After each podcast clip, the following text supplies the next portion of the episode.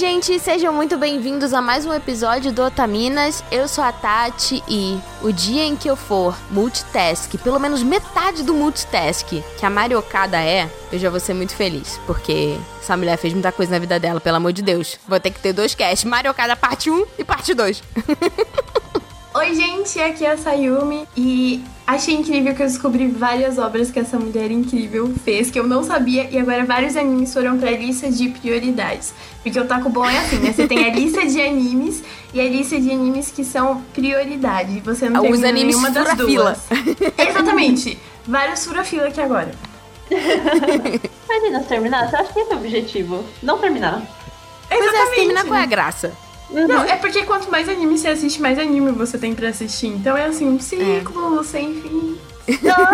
Ei, ei, gente, aqui é a Ritinha. E por mais mulheres como Mariocada no meio da animação, a gente precisa. Sim, Precisa. a gente precisa muito. Meu Deus. Por mais mulheres que sejam destacadas como a Mariocada, né? Porque não é que não tenha. Sim. Exatamente. Falta É reconhecimento. isso. Oi, gente, aqui é a Joe. Adoro a Mariocada, mas eu tenho uma opinião um pouco controversa sobre um dos animes dela. A gente chega lá. Olha só. Tan, tan, tan. A Sassá sabe. Gente, se não ficou claro, agora mais explícito que isso não dá. Esse cast é um Arquitetas da Animação sobre a Mariocada. A gente já gravou sobre um anime dela, que foi o Araburu. E quando a gente gravou sobre Araburu, a gente comentou que a gente ia falar mais detalhadamente sobre a história da Mari, porque ela é incrível. Então, a gente espera que vocês embarquem com a gente nessa grande e emocionante história de vida dela, porque é muito inspiradora. E a gente vai falar mais sobre ela depois dos recados.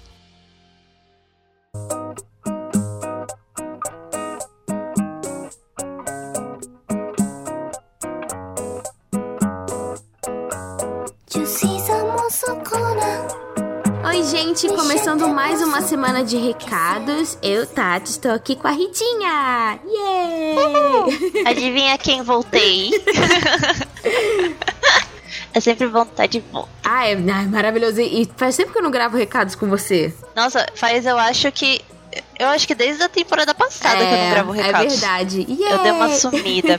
Perdão, galera. A gente tá fazendo um novo rodízio. É, a gente, como a gente tá fazendo isso, né, recentemente, uma hora a gente se ajeita, mas a gente tá tentando sempre colocar, por exemplo, ah, tem um episódio do Otaminas e nesse episódio, sei lá, Jojo e Amor não participaram. Aí a gente combina pra trazer quem não tava no podcast pros recados, que aí vocês conseguem um podcast ouvir a voz de todo mundo. Uma hora vai dar certo. Decora as nossas vozes, É. já fica todo mundo interagindo. E antes da gente começar a nossa semana de recados, é sempre bom lembrar que o Otaminas, ele não, não fica só aqui no podcast, né? Vocês podem também ouvir o Anime Crazes, que é o nosso podcast irmão. Então é só você acessar arroba Anime Crazes em todos os agregadores de podcast, no Spotify, no iTunes, Google Podcasts e também nas redes sociais. Segue lá eles. Eu tô lá, né? Eu sou fixa da equipe, mas várias otaminas já participaram em episódios. A Ritinha já gravou. Eu não sei se o que Já você gravou semana passada, não foi? Gravei, Sim. foi até. Foi um, vai, ser, vai sair um cast bem legal no Anime Crazy. E na última semana, nessa última sexta, né, na sexta passada, saiu um cast que a Jojo participou junto comigo, que foi sobre Cowboy Bebop.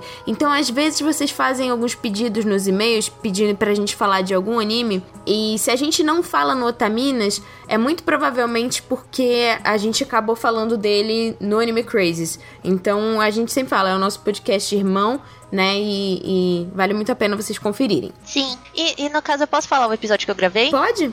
É que eu falei, tipo, ah, foi muito legal, mas eu fiquei quieta porque eu falei, ai, será que eu falo o não, tema? pode falar. Ai, gente, foi de videogame, eu fiquei muito empolgada. Pronto, falei. A Pri tava com você também, né? Tava assim. Ah, então, a Pri que já gravou com a gente o episódio de animes de esporte. É, é sempre assim, sempre vai, sempre tem, tem pessoas, entendeu? Uma grande família e, e as pessoas que estão aqui também estão lá, então acessem. Se você quiser ajudar na produção do Otaminas, nós também temos uma campanha de financiamento contínuo no PicPay e no Apoia-se. Você pode nos ajudar nosso projeto a crescer cada dia mais. No PicPay ou no Apoia-se, você tem acesso antecipado aos episódios do Otaminas, é, ao acesso também a um grupo privado com a equipe e produção e todos os outros apoiadores que são pessoas muito, muito queridas. Muito cheiroso. Ah, Ah, cheirosos, maravilhosos. É sempre me deixa com o coração quentinho. Tanto até que uma da uma do correio Correio Elegante foi do Ronaldo, que ele é do, do Otaminas também. Sim. Ele tá no grupo e eu fiquei super feliz. Ah. não esperava por aquilo, eu não vou esperar tão cedo. Então você acessa lá, é picpay.me barra otaminas ou apoia.se barra otaminas. E caso você esteja na dúvida, tipo, ah, Otaminas eu quero apoiar, mas eu não sei qual que eu escolho. Bom, você é sempre livre pra escolher o que o seu coração mandar, mas se você quiser um conselho, eu gosto bastante do PicPay, porque ele tem esse sistema de cashback. Então, digamos, ah, eu fiz, né, um... deu apoio de 15 reais pro Otaminas. Esse dinheiro com o sistema de cashback, você ganha uma parte dele de volta e você pode reinvestir na plataforma. E a plataforma tem tem várias coisas que você pode comprar, você pode colocar crédito na Steam pra tipo, jogar joguinhos ou botar crédito no seu celular, enfim, tem várias coisas que você pode fazer lá dentro do PicPay. Por isso que eu acho que vale mais a pena, porque, né, pelo menos você tá recebendo uma parte de volta, fora todo o nosso amor e gratidão eterna. É verdade, eu tinha esquecido. Eu ia falar do bilhete único, mas né, a gente não tá saindo de casa. Pois o é. objetivo é. não sair de casa, pelo menos. Espero que vocês não estejam saindo se não precisarem. Hashtag fica em casa. Não fura quarentena? Então agora a gente gostaria de agradecer a todos os nossos apoiadores que entraram no nosso grupo privado do Telegram e já estão interagindo com a gente. Então agora vamos para os nossos apoiadores. Alexandre Nunes, Anderson Corte, André Luiz, André Luiz Alves, Augusto Sepulveda Castanheira, Bárbara Rosa, Beto, Bruno Teixeira, Camila de Souza Peixoto Ribeiro, canal Dicas de Cosmaker, de Paracampos, Diego Alves Lima, Edith Garcia, Elizabeth Aguiar, Érica Uracala Madureira, Fasto Felipe, Felipe G. Peixinho, Felipe Pinheiro, Fernanda Marçal Prudes, Fernanda Marques, Gabriel Avelar, Gabriel Cerro, Gabriela de Saboia, João Elias Machado de Oliveira, José Veríssimo, Júlio Godóis, Leonardo Lacê, Luan Luiz, Luan Sauer, Lucas, Lúcia Lemos, Ludmila Nazaré, Luiz Fonseca, Maria Luísa Moita, Mariana Souza, Mariane Moraes, Marisa Cantarino, Marli Cantarino, Matheus Lima, Maiara, Miloca, Pablo Jardim, Paloma Lourenço Barreto, Pedro Henrique Marques da Silva, Rafael Trinta Medeiros, Rafaela Cavalcante, Raul Rocha, Richard Kazuo Serikawa, Roberto Leal, Rodrigo Pereira Silva Filho, Talita Lima, Tainara Kércia, Tiago Maia, Tortelli e William Kurosawa. Meu Deus. Fazia tempo que eu não li essa lista, é muita gente. Muito obrigada a todos vocês pelo apoio. Obrigada, gente! Lembrando que esse grupo é composto pelos apoiadores que contribuem com valores a partir de 15 kawais. E esses apoiadores já receberam o cash extra, né, antecipado, e também já receberam os mimos da Dona Dolce que a gente vai falar um pouquinho mais pra frente. Uhum. Se você quiser participar do grupo privado, é só acessar. Lembrando, picpay.me barra otaminas ou apoia.se barra otaminas. E como eu disse, né, falando da Dona Dolce, vocês já devem ter escutado em outros recados, mas em 2020 toda o Otaminas vai ter uma parceria com a Dona Dolce, que é uma marca criada por duas amigas lindas e maravilhosas que juntaram a paixão por papelaria para criar algo único para encantar a vida das pessoas. Então, desde 2010, elas têm esses produtos super fofos e muito funcionais, como planners, cadernos e scrapbooks. E além de fazer esses produtos, elas têm uma comunidade que é o hashtag Time Dona Dolce, com dois N's, e lá elas falam de várias coisas sobre o universo apaixonante da papelaria e também dicas de organização. Então, se você curte, eu aconselho muito que você siga elas nas redes sociais, é arroba Dona Dolce Loja. E a gente tá falando delas aqui porque elas criaram um planner otaku para os nossos apoiadores do Otaminas. Então, esse planner ele tem folhas temáticas, né, de vários animes e também dentro dele tem áreas de planejamento para você organizar os animes que você tá vendo nessa quarentena, os mangás, os dramas, cosplays que você pretende fazer ou está fazendo e os jogos que você tá jogando. Então é tudo para vocês se organizarem ainda mais nas otaquices. Uhum. Eu tenho um planner delas, é maravilhoso. Elas são muito caprichosas, né? São, eu conheci elas ao vivo e foi uma das coisas, foi muito querido. Antes de toda essa quarentena, né? Então, uma das coisas boas de 2020. E ó, lembrando, caso você seja apoiador novo, né, e você ainda não tenha recebido é, os memes da Dona Dolce, lembra a gente, tá? Porque a gente mandou já tem um tempinho, então lembra a gente, tá? Pra gente mandar pra vocês de novo. E nós temos também a nossa caixa postal. Se quiserem mandar mimos, cartinhas, desenho ou cereal mesmo pra gente, temos, temos essa caixa postal. Mas também, tendo em vista o momento, fique em casa, tira a foto do mimo e manda por e-mail mesmo. Mais pra frente você manda na caixa postal. A Ritinha, a gente, a gente fala cereal, vocês estão achando que é brincadeira, mas a Ritinha recebeu cereal, né, amiga? Uhum, eu recebi estrelitas, foi maravilhoso. Valeu, Lucas.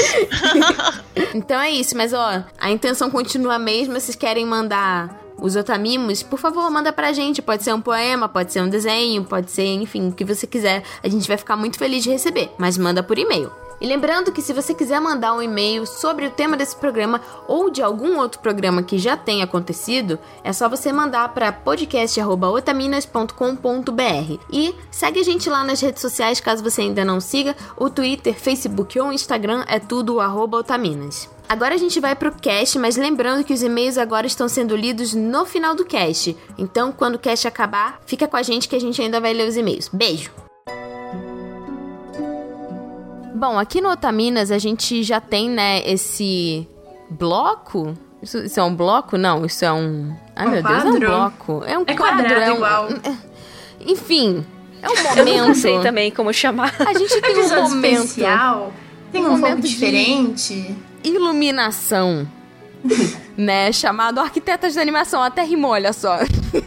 E o que seria o Arquitetas da Animação, Jojo? É um programa especial que a gente fala, faz para falar sobre ah, mulheres no meio da animação. Então a gente traz autoras, escritoras, diretoras, produtoras, roteiristas, né, para falar sobre isso, porque é importante destacar a presença de figuras femininas no meio da animação Uhum. porque são, são a gente aprecia o anime e então é legal saber que tem uma mulher por trás disso, né? O trabalho tá, é motivo de orgulho pra gente, assim.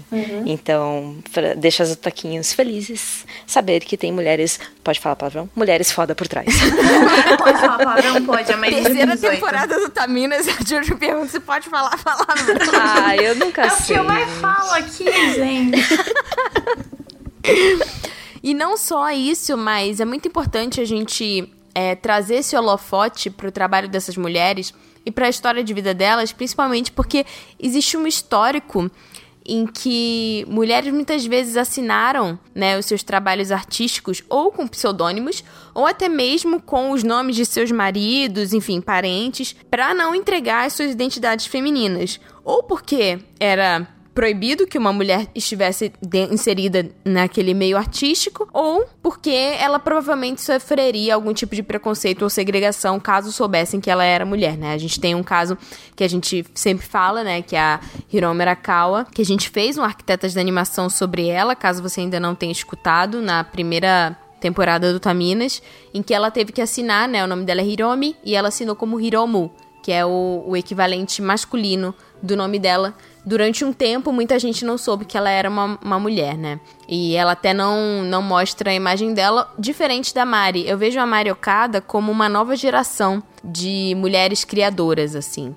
Porque ela nunca escondeu que era uma mulher, ela mostra o rosto dela ela- publicamente, ela dá entrevistas. Então, assim, eu acho que já é um outro patamar, assim, que você não precisa mais esconder sua identidade e o mercado aceita e incentiva. Então, assim, a gente tá vendo meio que um segundo round da história, né? É, anos de evolução tem aberto novas portas para Felizmente, mulheres né? poderem. E graças a Deus, né? Obrigada. Finalmente, né? Demorou, mas chegou. E antes da gente conversar sobre quem é Mariocada, onde vive, o que come no Otaminas Repórter, eu queria perguntar pra cada uma de vocês qual seria a primeira obra dela que vocês, tipo, mesmo que na época vocês não sabiam que era dela, mas a primeira obra dela que vocês consumiram, dessa listona que depois a gente vai pincelar porque é coisa beça. É porque olhando a lista, eu assisti um monte. Então, é, eu diria que foi o Anohana, é, também o Kisnaiva. Kisnaiva é maravilhoso. É maravilhoso. Vampire É. Night, né? Não- essa parte aqui eu não concordo. Mas é curioso, porque eu não sabia que ela tinha feito parte da, da equipe. Sim, sim. Ela, ela meio que tem. Como é que eu posso dizer? Ela, ela encostou em quase todos os animes, assim, tipo, em muitos animes. Uhum. Então, assim, de um trabalho que ela fez parte, é, que eu não sabia, que é o mais antigo, assim, da lista que eu vejo, que foi um anime que me marcou, eu diria Toradora. É verdade. Sendo o primeiro. E um que realmente me surpreendeu, que eu assisti, assim, sem saber nada, que era dela e tal, foi o Makia, que eu peguei um final de semana pra assistir e eu acabei desidratada de tanto chorar. Eu ia perguntar isso, amiga, você bebeu água? Porque assim. Aham, Nossa senhora, é aquele, é aquele, tipo, filme animação que você fala, ah, é um negócio de meio boa, né? mágico, né? Não sei o que, é quando você vai ver. hum, E você, Sassá, qual foi o primeiro anime dela que você teve contato? Foi Black Hawk Shooter, que eu não fazia ideia que era dela. Foi o primeiro anime que eu assisti pra entrar de cabeça no mundo otaku. E é muito curioso porque eu não entendi nada. Eu só assisti porque. eu só assisti porque quem cantava a ópera. Não foi só, só o primeiro dela, foi o primeiro anime Aham. que você viu. Então. É isso? Foi seu debut no mundo dos animes? Foi o primeiro anime que você viu na sua vida? Não, não, não. O primeiro que eu vi na vida foi Hantaro, mas eu tinha 6 anos de idade, era muito pequeno, nem sabia que era anime. Mas foi o primeiro que eu vi completo que me deu aí. Porque, porque foi assim: um, um, lá vai eu contar a história. O meu amigo do ensino, o meu amigo do ensino médio descobriu que eu gostava de uma cantora de J-pop, que é a Kiari. E descobriu que eu gostava muito da, da Hatsune também. E ele abriu assim, né? Ele sabia que eu já experimentava ali uma droguinha e me recomendou coisas mais pesadas, sabe? Experimenta isso aqui, ó. E aí ele falou desse anime que a Hatsune cantava a Open. E aí eu fui ver só por causa disso, porque era ela quem cantava. Só que, tipo, ele fez uma listona que até hoje eu não vi nem metade. E. Desculpa, Pedro. E. E aí eu não entendi nada da história até hoje. Acho que se eu for reassistir, eu não, não, eu não, não entendi nada. Mas foi aí a porta de entrada pra eu assistir mais Olha aí, quem diria? ser o que eu sou hoje. Quem Olha diria, Sassá? Você viu? Aí depois acho que foi a Nohana. É, é Kisniver, porque eu falava Kisniver. Aí no anime eles falam Ki, Kizuniver, algo do tipo. Aham. Várias É Eu porque também falo Kisniver, é eu, Kisniver. tam- eu, eu falo Kisniver. Não, não, pode falar. É só porque Kizu é de. De beijo, né? Kizuna de. Não, não, não. É com Z esse. É Oh. Kizuna de machucado. Que, é, que é essa história que eles sendo um por todos e todos por um. Então, Hum. um Faz tem- todo sentido. Uau. A gente Uau. vai falar mais de Ki- Kisniver mais pra frente, quando a gente for falar das obras dela, porque é definitivamente Por favor. um dos meus favoritos. E Jojo, qual seria a primeira obra dela que você teve contato? Black Butler. Que Nossa. eu vi recentemente até. Porque eu acho que tá na, tava ou está na Netflix. E... Ah, é dos mordomos, não é? É, do mordomo. O nome. Nihongi, É, esse é o nome em japonês. É é Kurotsuji. Kuroshitsuji. O fandom vai me bater. Gente, perdoa. Aí, eu achei bem legal Black Butler. Eu achei, curti a, a- é, o que eu vi, né? Porque eu vi que tem dois Black Butlers. É, tem acho um- que a primeira e um a segunda deles. temporada. É, eu vi só a primeira. É, vi também o Dragon Pilot, né? Hisoneto Masatan. Ai, é verdade! É muito fofo. Que é muito bonitinho, é muito legal. É, depois eu vi Araburu, não tem como não ver Araburu. A gente gravou, inclusive, vai lá ouvir o nosso cast a respeito. e acho que, por último, eu vi Anohana. Nossa. Uau. A gente vai falar também de Anohana porque, porque pra mim é uma série difícil e eu vou, vou contar por quê. Comigo foi Toradora e eu também não fazia ideia que ela tinha feito parte da equipe, né? É, a gente tá falando, não são animes que, tipo assim, ela teve a mesma a mesma função. Foi o que eu disse no- na minha frase, né? A Mario Kada, a gente vai contar um pouco da história dela, mas em cada trabalho dela, ela fez algo diferente. Então, assim, a maior parte da, do, da- do trabalho dela dentro né, da indústria de animação é ligada a roteiro, né, aos scripts. Então, assim, screenplay e series composition. Que, tipo, as duas coisas têm a ver com roteiro, mas são coisas diferentes que depois a gente vai explicar.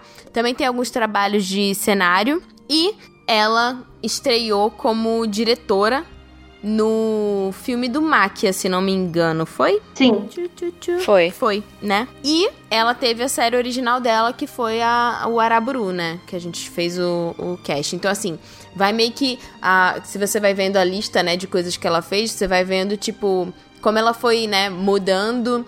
E em que equipes que ela foi trabalhando e pessoas que ela foi conhecendo até ela tá onde ela tá. E a gente vai começar a conversar um pouquinho sobre. Uma coisa que é importante de, de ser dita, principalmente sobre a Mari, é a origem dela, né? Da onde que, que ela veio. E ela fez um. escreveu um livro. Eu fiquei sabendo desse livro por causa da Jojo. Eu acho que foi na época do cast de Araburu, não foi, amiga? Foi, eu tava pesquisando pra, pra fazer a pauta, uh, completar a pauta do, do Araburu, e aí eu descobri o livro em algumas entrevistas que ela deu. Uhum. É, o livro se chama. Peraí, que eu tô pegando o nome dele aqui. é, Como eu fui de não ir à escola para escrever a Nohana e hino do coração. Parece aqueles nomes de, de light novel, né? Sim, parece muito. Aqueles secais, assim. E é uma autobiografia, né? Oi, É uma autobiografia. Faz todo sentido ser um título estilo Night, no Pois light é. Novel. Não, e assim, é bem verdade nua e crua. E a, a obra dela, né? Essa autobiografia é realmente verdade nua e crua. A gente vai contar a história dela baseada nessa autobiografia. Esse livro, ele teve tradução para inglês. Você consegue comprar ele na Amazon. Eu acho até que existe a versão dele de e-book.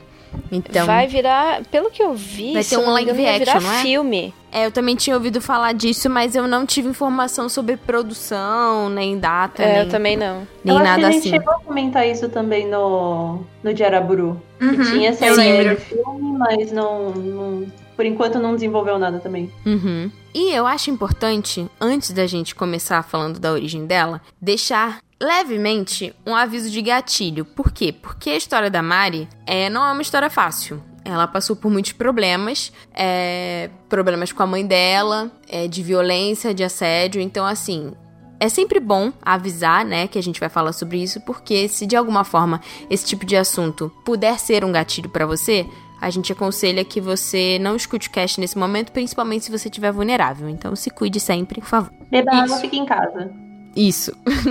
é isso aí. Lave a mão. A Mari, ela nasceu numa cidade chamada Titibu, que é uma cidade rural, montanhosa, que é a cidade que se passa em Anohana e no outro trabalho dela, que é o Hino do Coração.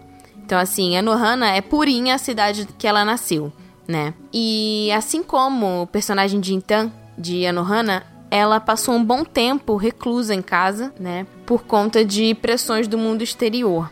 E ela, assim como uma personagem que é a Naruse do Hino do Coração, foi criada por uma mãe solteira, né? O pai dela traiu a mãe dela e fugiu e nunca assumiu a filha e ficou por isso mesmo.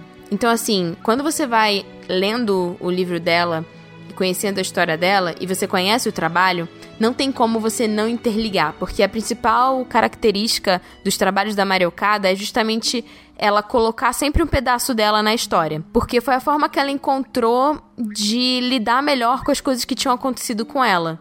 Né, botar isso pra fora. Muita gente, né, coloca parte é, da sua história pintando, enfim, é, fazendo trabalhos artísticos, compondo músicas, e foi a forma que ela encontrou de, de contar, né, a, a história dela. É interessante, é interessante saber sobre isso, que parece que as obras e os personagens ficam mais próximos da gente quando a gente descobre esses detalhes sobre o autor. Sim, Uhum. com certeza. e Com você, tipo, certeza. botar essa pitada de realidade, né? Porque é uma coisa interessante que depois ela fala mais pra frente, que ela nunca coloca 100% da realidade, porque senão ela acha que a história vai ficar ruim. Ela acha que uma boa história é justamente esse misto entre ter uma pitada da realidade e o resto ser ficção. Eu acho muito, muito legal como várias autoras fazem isso. A gente Uhum. já trouxe isso no, no cast da Hiro Marakawa também, que ela tem muita coisa do cenário, do dia a dia dela. Do que, que ela Também na- acredita, na- né? No que ela acredita, exatamente, os, os valores. No cast do Minha Experiência Lésbica com a solidão também. Uhum. A Kabi Nagata é tipo, é a história dela, né? Sim. A experiência dela. Então eu acho justamente que você falou, de, de, de traz essa proximidade, a gente se sente mais parça de quem a gente tá lendo. Com certeza.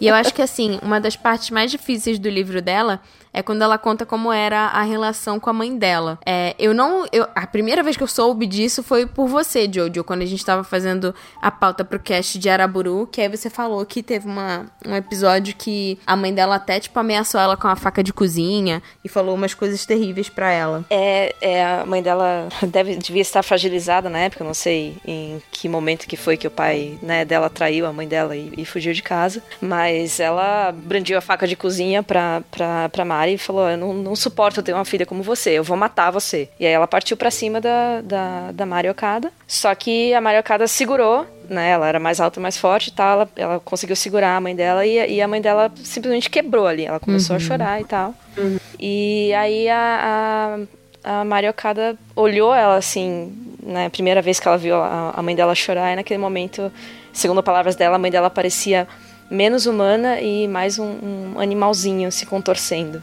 Uhum. Assim, imagina, né, constatar na mãe, ainda jovem, constatar esse, esse, nível de fragilidade na mãe, que é alguém que é, a gente admira e olha como, como um modelo né, uhum. de vida. Uhum. Então, ela assumiu para si a culpa. Sim. Ela, ela refletiu e viu a forma de vida dela, né, de, de, dessa reclusão dela, que ela constatou que foi ela que levou a mãe dela a esse ponto. Sim. Isso é bem pesado, é um fardo bastante pesado Sim. de se carregar, eu acho. Né, e te marca pra, pra vida inteira, né? Esses problemas com familiares. Certeza. Quando você é muito novo, com modelos né, familiares, né? Um modelo feminino que seria é, ligado à maternidade, um modelo masculino ligado à paternidade, isso te marca muito.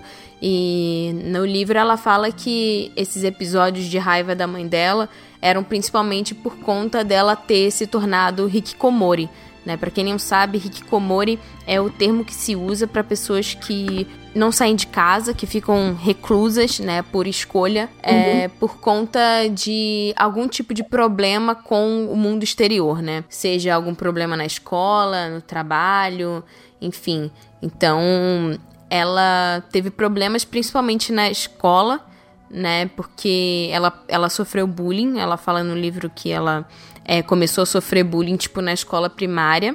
Aí ela começou meio que a matar a aula. Porque ela não queria, tipo, frequentar a escola por conta desses episódios.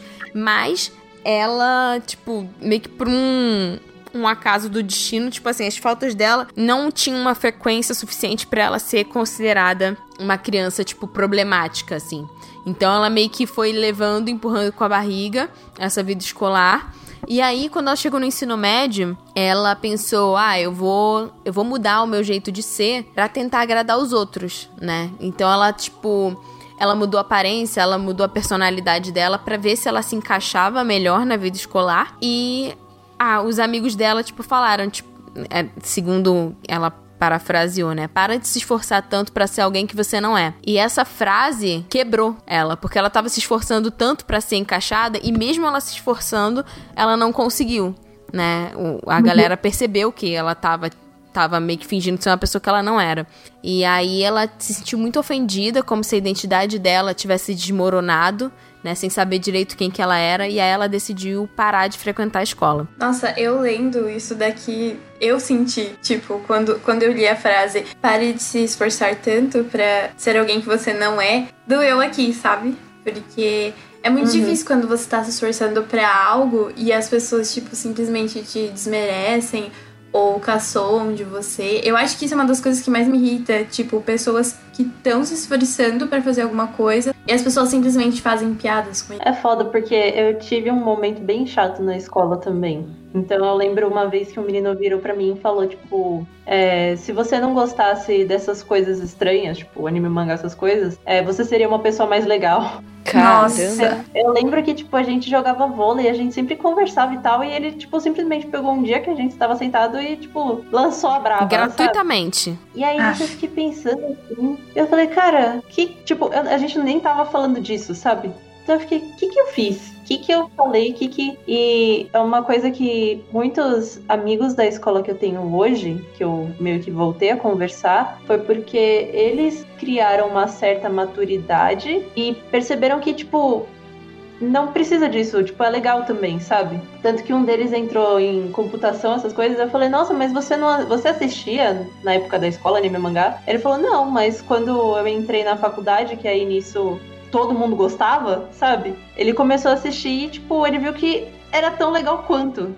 Então Eu eu acho acho que- foi uma experiência, sabe? É engraçado as pessoas falarem, ah, você seria mais legal se você não curtisse esse, esse tipo de coisa. Sendo que eu acredito que vocês que tiveram contato bem antes que eu, é, muitos animes e mangás agregaram valores pra vocês e mu- Com certeza. mudaram muito do caráter. Então, porra, eu não seria mais legal, não, porque hoje, se eu sou o que sou, foi porque eu aprendi muita coisa com essas histórias. Então, para, garoto! Sim. Exatamente. E eu penso que muito da nossa época não era tão bem visto quanto hoje já tem. Ainda não é, porque mas tá na- meio que na moda você ser geek, você ser nerd. Uhum. Então meio que acaba entrando um pouquinho, mas ainda não é tão da é, hora. dos grupos é o menos é, mainstream, né, assim, É, ainda. é. É, o otaku é o, é o excluído do rolê. Esquecido no churrasco. É.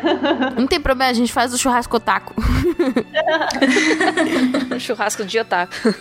E aí, com esse episódio, é por conta disso, dela ter, dela ter escolhido é, parar de ir na aula e ficar em casa, que os episódios entre ela e a mãe dela de ataques violentos e brigas começaram a, a ficarem cada vez mais frequentes. E aí tem um pedaço do livro que ela fala que ela passava, né, boa parte do tempo dela confinada no quarto, lendo livros e jogando videogame, basicamente. Aí ela fala: "Eu era uma garota de calças de moletom grandes que evitava tomar banho e os meus dedos estavam cobertos de bandagem enquanto eu tomava minha sopa de macarrão."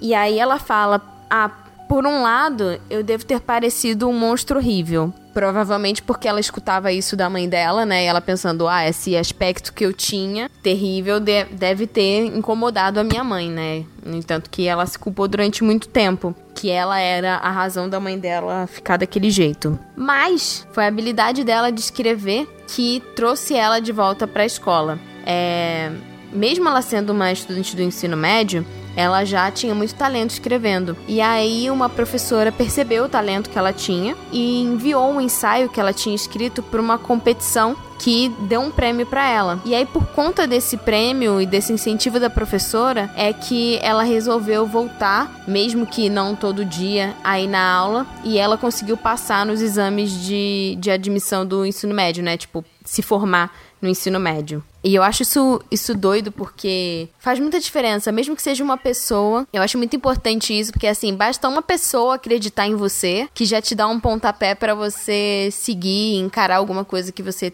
tá tendo dificuldade, né? Como essa professora. Nessa idade é muito importante ainda. Se não fosse essa professora aí, a gente não teria Mario Okada no, na arquiteta de- da animação hoje, provavelmente. Exatamente, ela foi uma heroína. Sim, a galera tem muita gente que menospreza professor de ensino médio, de fundamental, porque é, pelo menos assim que eu via na minha escola, o pessoal meio que subestimava pensando, tipo, ah, ele não conseguiu ser professor de faculdade, ele tá dando aula aqui, sabe? Mas eu acho que o professor de, do ensino médio e do fundamental, ele é tão importante pra formar caráter do aluno, sabe? Porque por ele Não se tá- chama fundamental à toa, né? é, é, exatamente. Que eu acho que é uma profissão que a gente devia é, valorizar muito mais. Eu fico triste porque quando eu era mais nova, ninguém me avisou que eu ia sentir tanta falta dos meus professores e ia aprender a valorizar eles tanto, sabe? Eu queria ter aproveitado muito mais meus professores e sugado muito mais conhecimento deles na época que eu tava na escola. Ó, Ai, eu sinto falta também. Eu também. eu não. Não, eu não sinto Sincera. falta do, do- das pessoas, eu sinto falta de- dos professores especificamente. Aham, tinham Sinto professores que do foram dia- muito especiais. E é importante nessa idade você ter esse tipo de incentivo, porque às vezes, é, quando você tá, né, nesse período de sai de criança, vira para adolescente, adolescente, até você chegar na, na fase adulta, o seu núcleo basicamente é a sua casa e a escola, né? Os amigos que você faz na escola, o seu núcleo social da escola e o seu núcleo social da família. E se o seu núcleo familiar não te apoia, e o núcleo da escola não te apoia, é muito difícil de continuar seguindo ou acreditando no que você quer fazer, nos seus sonhos e persistir. Uhum. Sim, é uma fase muito difícil, com muitas dúvidas. Você tá totalmente perdido, né? Uhum. Sem saber pra onde ir, o que fazer e tal. Então, se você, justamente o que a Tati falou, não tem esse apoio nem de um lado nem do outro, você simplesmente fica à deriva. E eu acho que assim, o fato dela ter ganhado esse prêmio, né, que assim, não foi, não foi ela que se inscreveu, foi a professora dela que viu o talento e inscreveu ela, né, nesse nesse concurso e ela ganhou.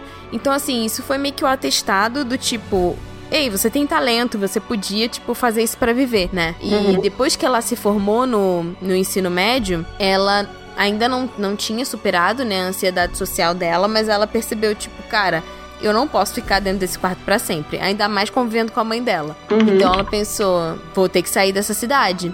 Só que cada vez que chegava mais perto da formatura, as pessoas ficavam falando para ela que ela não ia sobreviver no mundo real por uhum. conta dessa dificuldade social que ela tinha. E é meio doido isso, né? Assim, porque. Ah, é muito difícil quando as pessoas, tipo, não, não botam fé em você. E você tem que, tipo, juntar força duas, três vezes mais para você ir lá e botar a cara a tapa e, e, provar que você conseguia fazer, né? E tem um pedaço do, do texto do, do livro dela que eu achei muito interessante e me lembrou a Sayumi. Mas ela fala que quando ela tinha 20 anos, ela fala da insegurança dela em namorar alguém, né? Ela não fala uhum. muito sobre, sobre namoro no livro, mas ela cita isso. Que, que esse namorado que ela teve, ela falou que ela tinha medo do que ia acontecer se ele superestimasse ela, né? Colocasse ela num pedestal. E a resposta que ela teve para tipo ver se o carinho que ele tinha por ela era genuíno, era foi tipo assim, ela deixar a porta do banheiro aberta e usar o banheiro na frente dele. E aí ela pensou, se esse cara não me odiar depois disso, se ele não ficar enojado depois disso, que é tipo assim, eu sendo mais nua e crua possível, então o carinho que ele tem por mim é, é, é real, né? e eu fiquei tipo, gente. que surreal. Ai, cara, e que aí eu teste. lembrei do que a Sayumi me falou sobre depilação. Você lembra disso, miga? É, exatamente oh. isso. Se a, pessoa, se a pessoa não me aceitar da minha forma mais autêntica, ela, ela não me merece. Tem que aceitar meus pelinhos. Perfeito. E eu, eu admiro tanto. eu tô. Eu tô aos poucos quebrando isso na minha nova vida desjuntada. que eu sempre falo assim, ah, assim, eu preciso sim. fazer isso relacionado a alguma coisa de, sei lá, beleza cosmético, alguma coisa que na minha cabeça é uhum. ideal de beleza que muito provavelmente a mídia injetou na minha mente. E aí ele fala assim: você quer ou você precisa? Ai, que bonitinho. É, mas é exatamente é. essa toda a grande questão. Porque você, você fazer porque você quer é diferente de você fazer porque você é obrigada. Igual, eu depilei minha perna no ano novo, na virada. E todo mundo ficou tipo assim, nossa, como assim? Mas você não é a diferentona que não depila a perna? Eu falei, mas eu depilei porque eu quis e não porque eu estou tentando agradar alguém. Eu depilei porque eu falei, ah, vou depilar porque deu na, deu na minha cabeça, não tinha nada pra fazer. E, e aí, tipo, Escorregar no ano novo, pessoas, né? Passar o ano é, novo lisinho. As pessoas não entendem. As pessoas não entendem que, tipo, você ser obrigada é totalmente diferente de você fazer porque você quer e porque você se sente bem. Às vezes, vezes você acaba entendendo que aquilo é necessário para você por causa de padrões impostos. Só que é um processo muito grande de desconstrução. Fala disso, É, é um processo. uhum. Eu não sei quando ou se eu vou me desconstruir a esse ponto de. Eu cheguei no ponto de conseguir identificar os padrões, sabe? Uhum. Identificar, uhum. tipo, cara, eu acho que isso não é. Isso não é totalmente meu. Mas eu ainda não consegui, tipo, pensar, eu gosto de fazer isso porque eu gosto ou eu gosto de fazer isso porque disseram que era mais bonito fazer isso? Uhum. Ainda estou me desconstruindo. Isso da, esse da relação da Mariocada eu acho engraçado porque no começo do namoro com o Kenzo, eu não podia ir muitas vezes na casa dele. E eu lembro que logo, tipo, uma das primeiras vezes que eu fui, eu fui fazer xixi. E aí ele, ele simplesmente, tipo, eu não tranquei a porta, porque só tinha nós dois, mas eu deixei, tipo, eu fechei a porta. E eu lembro que ele abriu a porta e me deu um susto. e esse foi o momento que eu falei, não, realmente a gente alcançou já um nível de intimidade. Ai, que eu falei, não, preciso. Imagina, tipo, sei lá, três meses, quatro meses de namoro. Aí, tipo. Foi, Tcharam! agradecida por isso. Às vezes quebra o gelo, né? Uhum. E aí teve uma parte da história dela que, nossa, eu fiquei meio revoltada. É, a mãe da, da Mariocada teve uma época que ela teve um namorado. E esse namorado, ele aumentou muito o conflito entre as duas, porque ele começou a ameaçar e assediar ela. Ô, louco. Não especifica, tipo, que tipo de assédio, mas não importa. É, uma das coisas que ela, que ela fala no livro é que ele ficava, tipo, ordenando e obrigando ela a desenhar seios. É. Menor de Acho que idade. o, o nosso silêncio meio Uhum. que explicita bem o choque.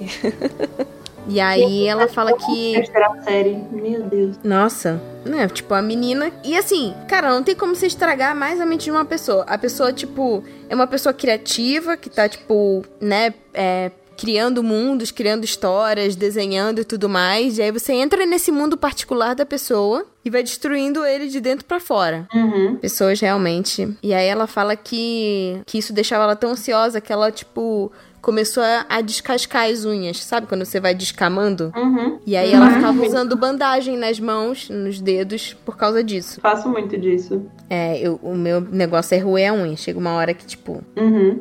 que não tem mais, né, gente? A Vênus de Milo come- começou assim. O quê? Sabe, Já viu a estátua da Vênus de Milo? Não tem os braços, Tati.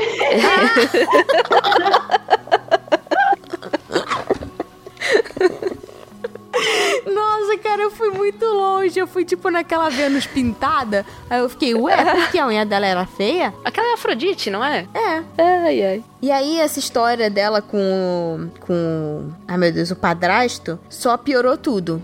Né? Então, assim, ela começou a ficar desesperada de realmente largar tudo e ir embora. Ela tava detestando a cidade dela, que é Titibo. E ela começou a enxergar a cidade como se fosse uma jaula, né? E aí ela falou: Cara, se eu for sair de casa, eu vou ter que sair dessa cidade. Porque, assim, não importasse aonde ela ia morar, ela ia se sentir da mesma forma, porque a cidade inteira dava lembranças ruins, seja de momentos que ela passou na escola, momentos que ela passou em casa. Então ela meteu o pé. E aí depois que ela se formou, ela foi pra Tóquio e ingressou numa escola chamada Amusement Media School para estudar redação de cenários de jogos. Tcharam! Olha aí. Incrível. Muito a cara dela. É, ela já ficava jogando boa parte do tempo, né? Lendo e jogando, então, assim, faz todo sentido ela ir estudar redação de, de, de jogos, né? Porque era o universo que ela já tava inserida. E aí ela fala que, tipo assim, essa mudança de ambiente foi uma experiência muito libertadora, justamente por, porque ela se sentia muito julgada por quem conhecia ela, né? Que ela passou a vida toda na mesma cidade. Então, a perspectiva de vida dela mudou completamente por causa disso. Justamente por ela se sentir livre por estar num lugar onde as pessoas não sabiam quem ela era. E aí, eu acho interessante que, tipo assim, quando ela vira né, entra pra esse mundo de, de roteiro, é, ela fala que foi muito difícil de conseguir trabalho. Porque. E nossa, eu entendo muito ela, meu Deus. Aham. Uma das formas de você se tornar roteirista, né, na indústria é você fazer contatos, conhecer pessoas e fazer o famoso networking. E pra quem tem, né, ansiedade ou algum tipo de fobia social, é, é bem difícil. Eu Não sei se vocês já é passaram por praticamente isso. impossível. Eu, por exemplo, odeio falar no telefone. Eu detesto ligações telefônicas. E boa parte Eu também. dos lugares onde eu tive que trabalhar, eu tinha que atender o telefone. É. Isso, é assim, eu escutava um ring-ring e já me dava taquicardia. Nossa, até hoje, às vezes meu, meu, meu chefe fala assim: você não quer ligar lá, não? Eu. É, que é Não. uma palavra muito forte. Não, quero não. Mas eu faço. Eu, eu movo mundos e fundos pra resolver tudo por e-mail ou por mensagem. Uhum. Mas eu não telefono. Só assim, se. Nossa, não tiver mesmo E como é meio resolver de doido, outra porque forma. assim, eu prefiro muito mais áudios do que. O meu problema não é gravar a minha voz. O meu problema é a simultaneidade de escutar a voz de uma pessoa ao vivo e a reação dela ao vivo. Uhum. Entendeu? Porque o áudio eu planejo o que eu vou falar e se eu falar bosta eu apago. Uhum. E não mando, sabe? Isso me lembrou aquele vídeo que tava rolando aí no TikTok da menina indo pedir pizza. Alô, é da pizza. Eu queria falar com uma pizza.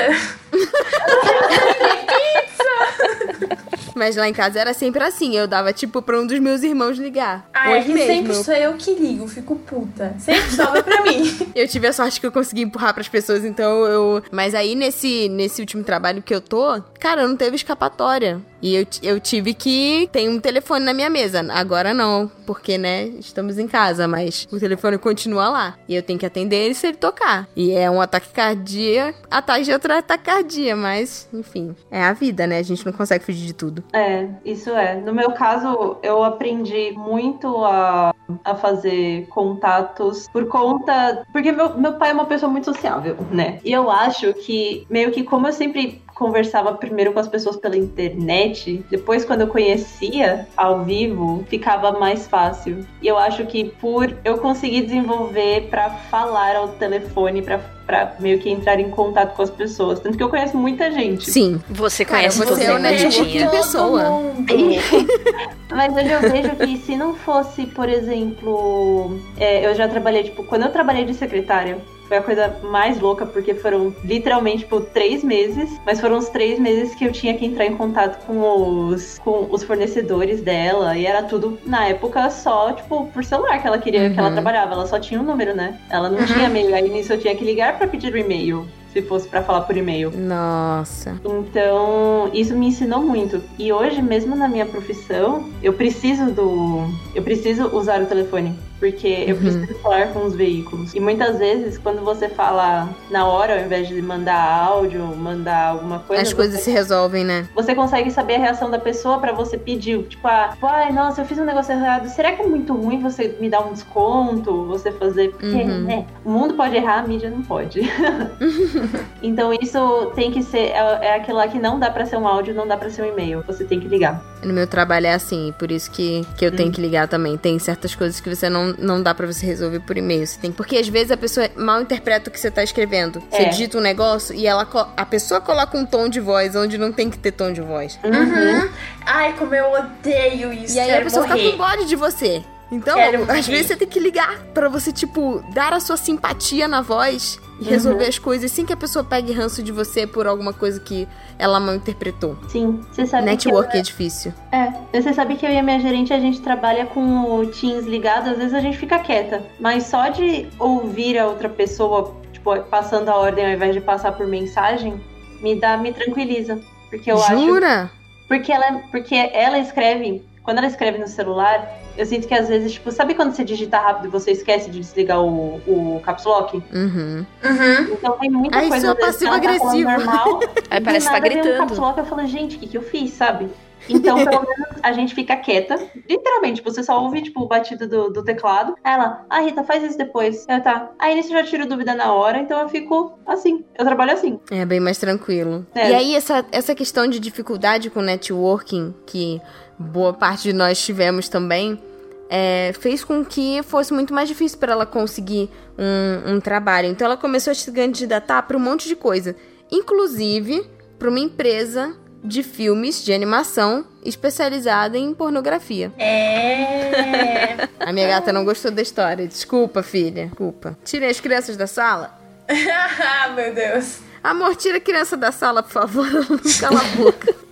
na falta de emprego, a gente, né, medidas desesperadas. Pois é. Não, mas, mas é, você aceita o que for. É igual eu falo, eu falo assim, gente, se quiser me botar em qualquer coisa na minha área, eu vou fazer. Aí agora eu tô pensando bem, assim. Agora que eu li isso aqui, eu tô, tô pensativa. Olha aí.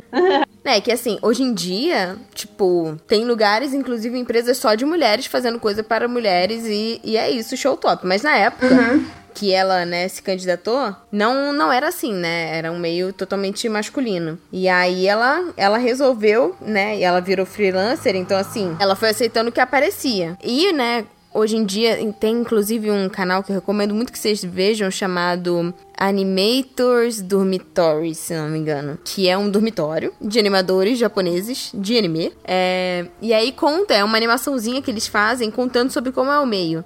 Então, falando sobre o valor da hora, falando sobre as dificuldades que eles passam, e realmente tem condições de trabalho que são muito exploradores, exploradoras, pagam muito mal. E nessa época, se hoje em dia é assim, imagina, né, há 10, 20 anos atrás. Então ela passou uns perrengues, né? E aí ela assumiu um trabalho que era transcrever entrevistas para uma revista. E por causa desse trabalho, ela participou da primeira reunião de roteiro, porque o trabalho dela era digitar os manuscritos de um roteiro de anime que foram escritos à mão. Porque tem muita gente que é, tipo, mais old school na indústria, né? E prefere digitar, é, prefere escrever à mão do que, do que digitar. Uhum. Hoje em dia a galera já tá mais, mais digital, mas tem uma galera ainda que os dinossauros que, que ainda escrevem à mão. E aí ela começou a digitar esse manuscrito e o diretor falou para ela que tipo assim, ah, se se ela sentisse vontade, tivesse alguma ideia maneira, que ela podia tipo fazer a, a essa transcrição com alguns pitacos dela pro enredo. E aí, no fim, ela acabou escrevendo o roteiro de cinco episódios. Olha aí. Olha só. Olha aí. A vida é muito doida. A vida é muito doida. E esse anime é um anime que eu nunca vi na vida chamado DT Atron, que parece muito Evangelion. Você vê a capa eu dele, não é? isso. esse moleque é o Shinji, cara. Eu tava olhando, eu, pergun eu tava me perguntando, como assim Evangelho? Mas não, não é. É, então, esse anime, ele é bem desconhecido mesmo, mas ele é o tema também, tipo, ficção científica. E aí, com esse trabalho de, de ter feito, né, é, contribuído, porque ela não fez tipo assim, sozinha, né? Ela pegou um pouco da estrutura do cara e deu o espetáculo dela em cinco episódios. Aí ela viu que era um negócio que ela queria fazer. Ela ficou apaixonada por, por fazer roteiro de anime. Uhum. E aí, com esse trabalho, ela fez a conexão com um diretor chamado Tetsuro Amino. E esse cara foi, tipo, meio que uma peça-chave. Então, quando ela começou a escrever, ela tinha 22 anos. Uau! Nossa, muito nova. Pois é. Muito e aí, nova. esse cara com quem ela trabalhou, esse Tetsuro Mino, ela mandou um e-mail para ele é, com uma ideia de um anime original. Eu achei bem ousado, tipo, logo no início, assim, da carreira, ela, tipo, ou, oh, aqui ó, tem essa ideia aqui para fazer um anime. E aí ela queria, tipo, contar parte da história dela no anime. Uhum. Fazer, né, meio que uma coisa meio autobiográfica. E aí o nome do negócio, né, traduzindo, seria tipo O Mundo Lá Fora. Que a história era, tipo, sobre uma garota é, super reclusa e o relacionamento difícil com a mãe. Basicamente a vida dela, né? Uhum. E aí a trama da história era baseada num incidente que aconteceu com ela quando o namorado da mãe dela ameaçou ela e perseguiu ela. Tá louco, A Mariocada. É. Gente fina. Quanto tempo demorou pra mãe dela terminar com o cara? Cara, não sei. Não faço a mínima ideia. Às vezes ela até tá com o cara até hoje, não, sei. Nossa. Pô, e a mãe dela também, Isso é coitada, né? Primeiro o outro é, trai É, ela o e foge. Aí tem esse outro que assedia e ameaça a filha. Que dedo horror. podre. É que eu acho que aí nisso ela já passa por. É, então, o problema é que é o quanto ela, ela também não é traumatizada das situações, né? Sim. Ah, com certeza. Uhum. Pois é. Ah, e você vai vendo os homens da vida com, com desconfiança, né? Porque olha os exemplos masculinos que tiveram na vida dela, pelo amor de Deus. Uhum. E aí, foi a primeira vez que ela, tipo assim, admitiu histó- essa história que aconteceu com ela. E aí pensou, não, vou botar isso numa história fictícia. Só que essa história dela nunca se transformou em anime. Ele. Olha que louco. Esse cara, o diretor, ele respondeu ela pedindo pra que ela entendesse mais os sentimentos da mãe. Tipo assim, que não era o momento dela, dela escrever e fazer aquele anime porque ela ainda não tinha conseguido entender os sentimentos da mãe. E na época ela, tipo, não sacou isso direito, não. Ela não gostou muito dessa história, não. Ela não entendeu o que ele quis dizer, né? Nossa, mas... Mas- ele foi muito. Como é que posso dizer? Tipo, eu ele. É, mas eu imagino ele lendo, devolvendo e falando, tipo, porque ela era muito nova ainda. É. Fala, Uhum. tipo, você, Foi meio você vai ousado, né? um dia, sabe? Foi bem ousada essa. Uhum. E, tipo, de, de certa forma expõe ela, né? Assim, imagina se fosse o primeiro trabalho dela. Você ia pensar, ah, é uma obra, né, autobiográfica e contando toda a história, não sei o que. Não sei, não sei se ela teria, tipo, se queimado Uhum. nessa época se ela tivesse feito isso. Talvez ele fez isso é, para proteger, né? A, a, a É, carreira talvez Sim. é, é o que acontece muito é a gente é, assim que sai de uma situação a gente tá ainda com a, cabeça muito quente e não tem a sensibilidade pra contar a história direito Uhum. talvez possa, possa ser isso dela. E aí fica uma Uhum. coisa Mas- meio. não tão justa, né? É, e não, e não tão aprofundada também. Tá? Às vezes a história fica até meio rasa e, e pode ser que não fizesse tanto sucesso. Uhum.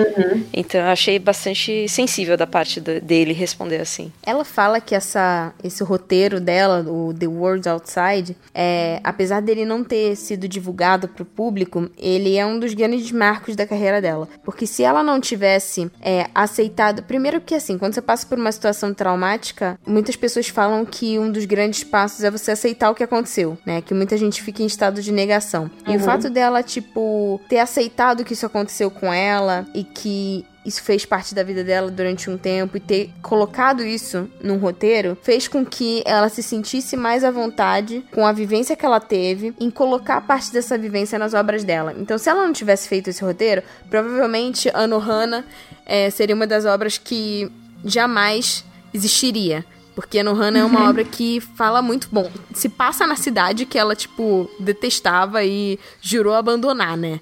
Então, assim, conta muito é, sobre é ela. justamente uma É justamente uma forma de, de ela sair de dentro da história e olhar a história de fora. Uhum. Né? Então ela botar no papel e, e escrever um roteiro em cima da, da- do que aconteceu com ela. Essa, esse distanciamento Você vê sobre acaba outra perspectiva, dando, né? A- Oi? Você vê sobre outra Cor- perspectiva. Exatamente, aí você consegue contar a história direito, justamente Isso isso. me faz lembrar um pouco que na faculdade de artes a gente sempre acabava comentando que sempre tem essa história de que o artista para produzir ele é triste, ele é melancólico e não sei o que. Mas eu Uhum. acho que na verdade para você ser um artista você tem que ser vulnerável.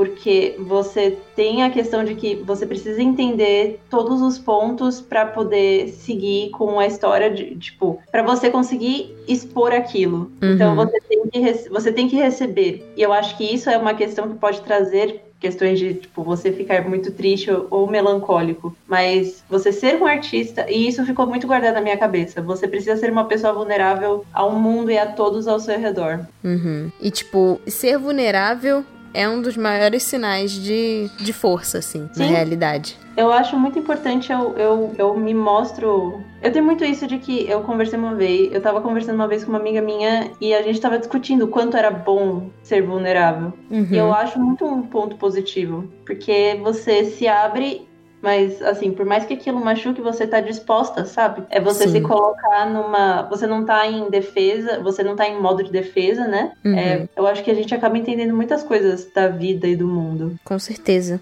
E esse episódio que aconteceu com ela, é, demorou pra, tipo, ela ter oportunidades de roteiro que dessem liberdade pra ela, né?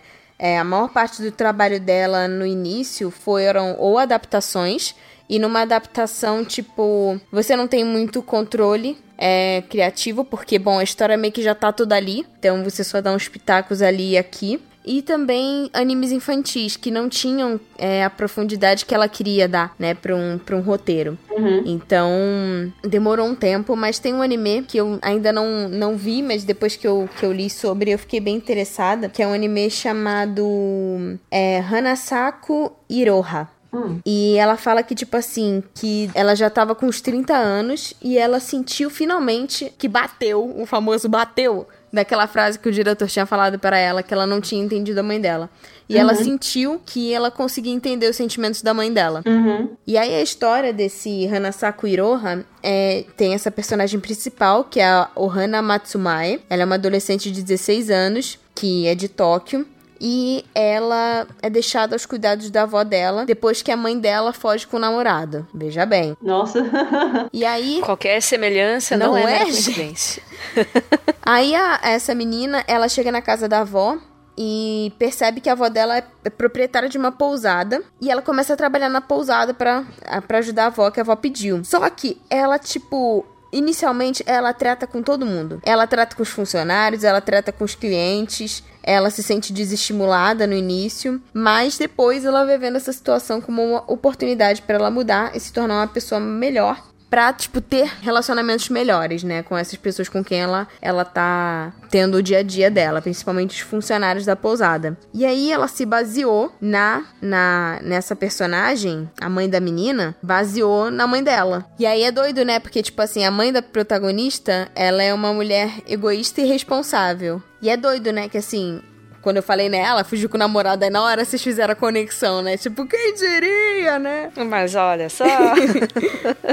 E, e aí, tipo, ela coloca, né, a mãe fugindo com o namorado justamente porque ela entendeu que a mãe dela queria ser um espírito livre, né? E que a frustração da mãe dela eram as responsabilidades que ela tinha, principalmente com a filha, né? Então, assim, é, a mãe dela era uma mulher não só egoísta, mas também que não queria ter responsabilidade. E o trabalho dela no Hanasaku Hiroha fez ela, tipo, ficar muito famosa, assim, da noite pro dia no meio do roteiro. Ela ganhou o 16 Animation Kobe Award pelo. Foi com ele? Eu lembrava Foi. que ela tinha ganhado um prêmio, olha aí. E aí a mãe dela assistiu esse anime. Só que a mãe dela, tipo, sei lá, a carapuça não serviu, não. Porque ela falou pro Okada sobre a personagem e falou assim: essa mãe tá uma bagunça.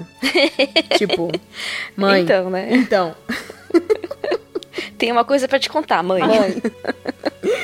Mamãezinha. Ela, ela não quis entender? Será que ela jogou meio, tipo, jogou verde? É, é foda. Talvez. Porque às vezes, tipo, nossa, essa mãe tá uma bagunça, haha, parece com alguém que eu conheço, sabe?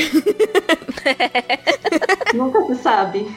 É verdade. E, e essa história foi muito importante justamente porque ela viu que dava certo botar pitadas de acontecimentos e vivências dela misturando com a ficção. E aí nisso veio a Nohana. Né? É, na época que essa, esse Hana Sakuiroha estava em produção, a Mariokada começou a trabalhar na proposta de Anohana, que é a história mais pessoal da vida dela. E ela quis justamente, tipo, fazer um drama escolar justamente por conta da, dos problemas que ela teve, né, na, na, na vida escolar dela. E Uhum. aí ela coloca é, o Jintan como se fosse parte dela, né, porque ele se fecha no quarto depois da, da morte da, da amiga. Né, dessa, dessa personagem. A gente não vai dar muito spoiler pra vocês, porque vai que alguém não assistiu a Nohana. Eu não terminei. Esse anime, ele, tipo, me quebrou no primeiro episódio. Ah, então Sim, não eu Eu termina. tava assistindo com a Vitória. Não termina. Amiga, eu chorei do E primeiro ao aqui a gente chega à minha opinião Lá controversa. vem. É, é em é em Anohana? É em Anohana. Meu Deus, Ai. eu achava que você ia falar de Araburu. Não, Araburu é maravilhoso, mas eu, eu, Ai, meu Deus, Joana. Calma. eu só consegui, eu assisti inteiro. Uhum. Eu entendo o apelo que ele tem, eu entendo porque as pessoas gostam tanto Ah, dele. tá, lembrei. Eu, Misaki, eu tô olhando pra você. É, Lembrei do que a Jojo vai falar. é, e assim, eu, eu, eu entendo as pessoas chorarem, se descabelarem com ele e tal, mas o anime inteiro eu só conseguia pensar: meu Deus, como essa Menma é chata. e só. Foi o pensamento que me, me, acompanhou o anime inteiro. Não mas assim, eu falta, reconheço né? que. Aquele famoso. É. Mas eu, eu- é, realmente é muito bonito o anime. Eu não, não, não- contra isso eu não, não vou falar nada. Não, Ai, não mas- sei. Eu mas tava com a isso. Vitória e eu fiquei tipo, amiga, eu não quero que você morra. E ela ficou, eu também não quero que você morra. E aí a gente ficou chorando a noite inteira e não viu mais nada. É, não, é que eu entendo a Jojo. A Mema realmente durante a história é um pouco irritante. Eu não vou falar nada sobre a história, calma. Mas ela às vezes é meio irritante mesmo. A- acho que a, a voz dela também é um pouco chata. Mas eu não consigo. É um fator que contribui bastante. É, eu sim. assisti a Nohana, eu foi que em 2017, 2016 por aí. Foi um dos primeiros dramazões assim que eu assisti e minha nossa. Só de ouvir a musiquinha da da Andy, nossa, dói o coração, aperta. Nossa, é é um anime que mexeu muito comigo. Eu assisti tudo em um dia. Eu não estava no meu melhor momento. Eu terminei com duas caixas de lenço. E eu não conseguia dormir. Enxaqueca do tanto que eu chorei. Miga do céu. Caramba. Foi, foi, foi terrível. Mas foi lindo. É muito bonita, é muito bonita a que fala, história. ah, eu só chorei no último episódio. Mas, filho, não tem como. Gente, eu chorei em tudo. Como que você só assi- assistiu errado? Vai assistir de novo. Eu não gosto de anime triste.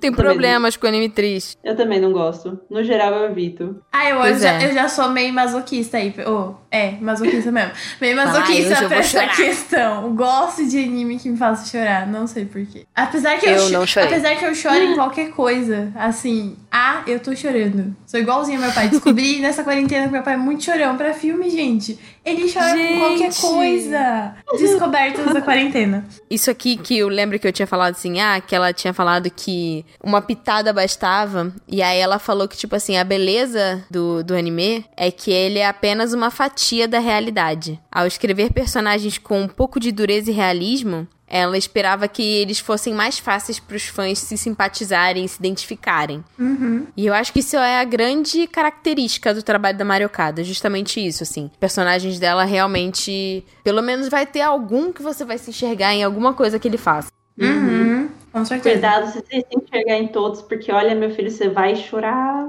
se for o caso. E é meio doido, porque assim, a Nohana é um dos animes mais famosos da carreira dela, mas deu muita treta. Que na produção, o roteiro, tipo, começou a ficar muito confuso por conta da equipe de produção, porque a equipe de produção resolveu basear os cenários na cidade natal da Mariocada, né? E até usou a casa que ela nasceu como referência. Nossa, No entanto que essa casa, eu não sei se foi uns dois anos atrás, pegou fogo. Nossa. É, Ô, louco. e aí a galera, tipo, do fandom ficou, oh meu Deus, a casa Já do não, cenário, do não sei o quê.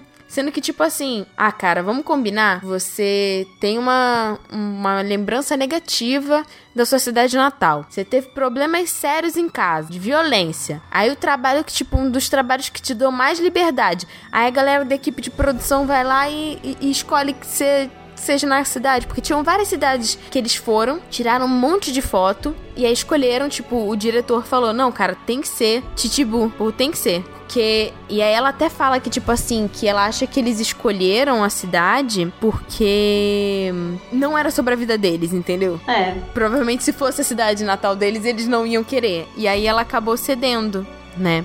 E e aí ela tipo assim, ela fala que tipo foi muito doloroso, mas ao mesmo tempo foi muito importante pra ela tipo abraçar a história da vida dela com a cidade dela, né? E depois de Anohana, tipo, ela começou a, a ver o passado dela de outra forma. E ela falou também que foi mais rápido o, o roteiro, porque, no entanto que ela até escreveu a... Teve uma light novel, não teve de, de Anohana?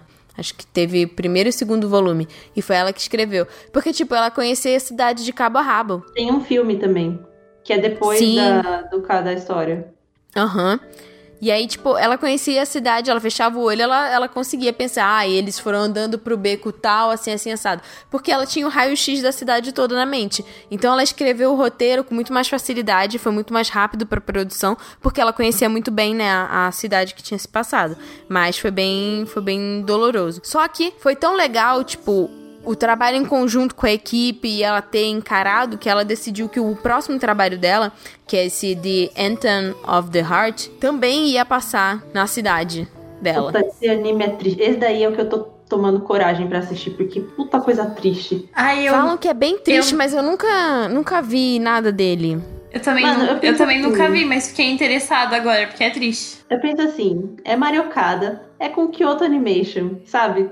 Vai ser, Uhum. vai ser só cenas assim, te destruindo o coração. É um Imagino filme, né? ser- é, eu acredito que vai ser algo estilo Anohana. Bom, olha aí, gente. Vou, eu peguei aqui a sinopse só pra ver se vocês sentem vontade de ver. A história se passa na cidade de Chichibu. Olha aí. Uhum. E a pe- personagem principal é a Jun Naruse. Ela quer falar sobre os, os sentimentos dela, mas ela acaba machucando as pessoas com as palavras. E aí um dia ela acha um ovo de fada e o ovo meio que fala com ela que pode ajudar ela com o problema que ela tem. E aí ela fala: "Tá bom, eu aceito sua ajuda". E aí a fada sela as palavras dela pra que ela nunca mais possa falar. Porque se ela não falar, ela não vai machucar as pessoas com as palavras dela. Tá vendo, Só que aí gente? ela vai pra uma escola, que é uma escola de música, e aí ela descobre o poder da música e da amizade. Muito provavelmente essa mina vai querer cantar, mas ela não tem voz. E aí, Brasil? Parece, parece Promissor. fios. É. é, parece fios. Parece fios. E aí, boa, pra chorar. Uhum.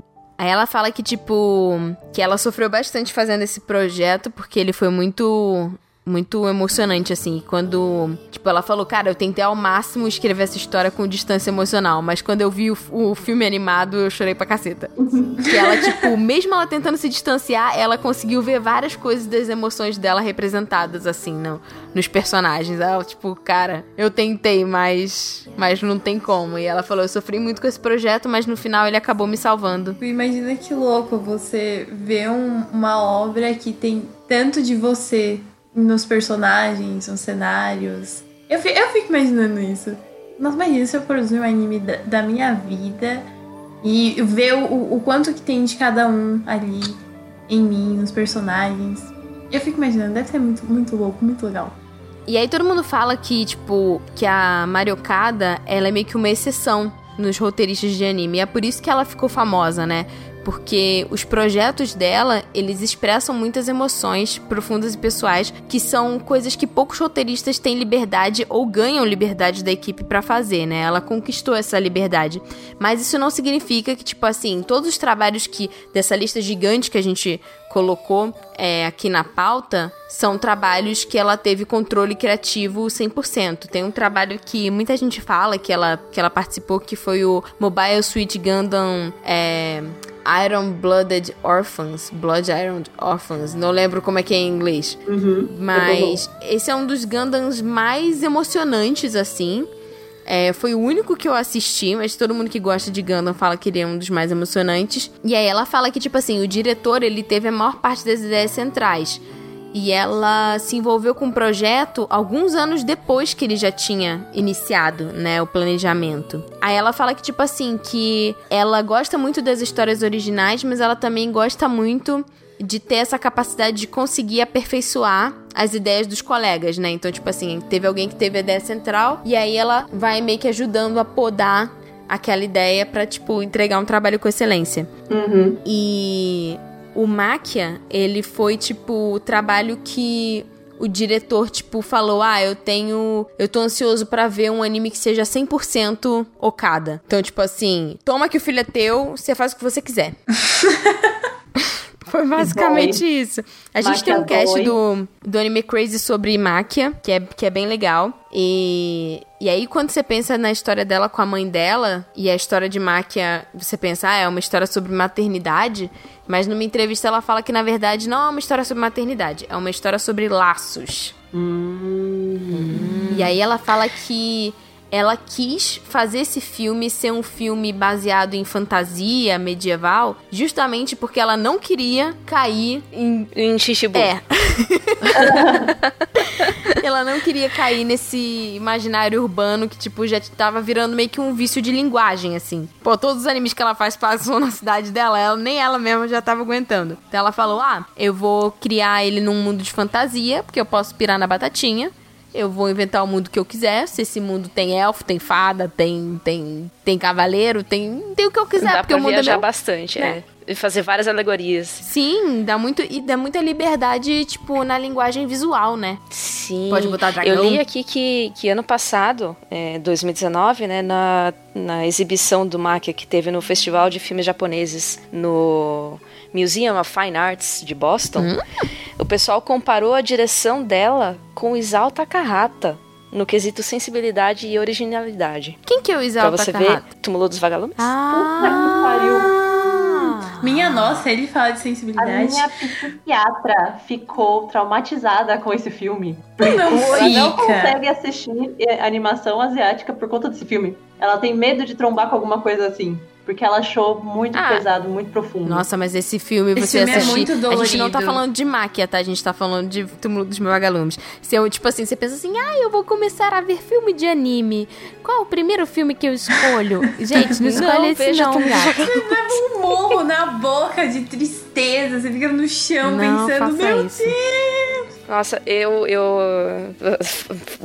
Já, já que a gente entrou no assunto, esses dias eu revi todo, toda a, a- tudo do Ghibli, né? E aí eu terminei com o túmulo. Eu já tava toda Nossa. feliz, eu terminei com o túmulo dos vagalumes. Nossa, E eu, eu já sei da história, eu já, já assisti, eu sei o que se passa. Cara, eu chorei tudo de Agora- novo. Não tem como. Eu assisti uma Não vez tem na vida. Eu, Eu também recuso a assi- repetir. Eu também assisti uma vez na vida, mas agora eu tô considerando fazer os meus pais assistirem. Nossa Olha, seu pai vai chorar por uma semana, assim. Não, mas tem várias críticas ali. Assim, é um filme que carrega muito sentimento, mas também tem muita crítica social. Tipo, você Ah, coloca seus privilégios assim na sua mão e fala: Meu Deus, não mereço. Uhum. Uhum. E aí, voltando pra, pra Mariocada, ela fala que, tipo, esse trabalho, ele foi 100% Mariocada porque ela assumiu o papel de diretora do filme. Então, ela que tava sempre trabalhando com roteiro, com screenplay, com composição da série, até mesmo cenário em alguns animes que ela trabalhou, esse foi o primeiro anime que ela dirigiu. E aí ela fala que, tipo, não é normal na indústria de anime um escritor se tornar diretor. Geralmente os animadores se tornam diretores. E aí ela fala que ela nunca percebeu que tinha a possibilidade de se tornar diretora até que outros diretores e pessoas do setor começaram a incentivar ela, né? Então, cara, eu quero ver um trabalho 100% tocada. Dirige um negócio aí. Ai, que lindo. Toma que o filho é teu, né? É. E deu muito certo. Mac é um, é um filme muito sensível, ao mesmo tempo em que ele é leve e, como a Jojo disse, tem alegoria sobre tudo, assim. E ele realmente fala sobre, sobre laços, tem metáfora com com tecido. É muito bonito. É muito bonito mesmo. E aí, depois do Máquia, ela fez o Araburu, né? Que. Yay! Que ela, tipo, é o roteiro 100% original dela também. E ela fala que, tipo, Araburu foi bem libertador pra ela. Porque ela saiu de uma coisa super família pra fazer, tipo, um- uma série sobre meninas que estão descobrindo sobre sexo, né? Meninas que querem falar sobre sexo. Sopa de missô. E aí é, é, é interessante. Meninas que querem falar sobre sua permissão. é interessante pensar que ela pôde viver no Araburu o que ela não viveu na escola, né? Porque ela Nossa. faltava muito na escola e aí, pelo Araburu, ela conseguiu ter esse dia a dia na escola que ela não conseguia viver. Nossa, Mano. sim. Acho que bateu. E aí você vê essas meninas, isso, tipo- Vocês falaram Araburu, eu imagino um, um- aquele um segundo, aquela pausa dramática e começar a musiquinha do Ai, cara. Ai, para, eu vou chorar. Ah, que saudade de Que Araburu. saudade. Mas é meio Demais. legal porque, assim, você vê, por exemplo, as meninas juntas num clube de literatura, né? Ela sempre gostou muito de ler. É, vai ver, ela fez essas meninas no grupo de literatura porque era justamente o que ela queria ter tido na escola e não teve, né? Para, gente, eu vou chorar. Meu Como Deus, como dói. A minha gata Mas isso que é concorda. legal da arte. isso que é legal da arte. Você pode viver tudo, todas essas coisas através dela. Sim, exatamente como eu estou vivendo com mais de sete caras de 2D nessa quarentena nos meus animes. Uh, Teoria da Branca de Neve. brinca com ela lá. Pra que ter um composto 7? Antes da gente concluir, como eu disse, nós temos uma lista absurda de, de coisas aqui que a Mari fez é, de- com diversos tipos de papéis, né? Atribuições técnicas. Roteiro, cenário, screenplay, composição da série. Aí eu queria saber se vocês têm, tipo, alguma série dela que vocês queriam, tipo, recomendar pra galera ou falar alguma coisa que te marcou. Araburu! Survivor. Acho que todas nós, tipo, Gente, assistam Araburu e aí depois vão escutar o nosso cast de Araburu, caso vocês ainda não tenham escutado, tá? Muito obrigada. Araburu é lindo, É isso. gente. Assistam. é que eu acho que a Araburu foi o primeiro que marcou a gente que já veio com o nome dela por trás. Uhum. Uhum. A gente já tava esperando uma coisa muito boa, porque a gente já tinha, tipo, conhecimento do trabalho dela. E ela já era um nome forte do mercado, então a gente falou, cara, Mariocada, falando sobre liberdade feminina na escola, só pode ser bom. E realmente não traiu nenhuma expectativa, né? Graças a Deus Uhum. deu muito Nossa certo. Nossa. Mariocada não, fa- não, não falhou, ela acertou em tudo. Uhum. Eu só quero saber onde é que vai agora a continuar a história, né? Porque o Eu mangá também. não acabou. O mangá tá acabando, ou já acabou, algo assim. Tá acabando já? É, eu, não- eu tinha lido, tipo assim, que o mangá ia acabar em setembro. Aí eu não sei se era uma notícia de setembro desse ano, não sei, mas vai acabar em setembro. Ai, coração. setembro? Acho que eu tinha Quero lido alguma coisa a respeito temporada. também. Eu quero, preciso. Eu queria uma temporada com elas mais velhas, tipo, na faculdade, assim. Nossa, meu sonho. legal. Nossa, Imagina, tipo, espetacular. elas mostrando que todas as inseguranças delas ficaram de lado. A. Esqueci o nome. A... É Momoko o nome da garota ruiva? Eu esqueci o nome É. dela. agora. Ela é lésbica. Sumidaça, show top. Show top. Uma das, das, das obras que a gente falou, é, eu, Ritinha, Sayumi, o Kisniver, Ai, É, nossa.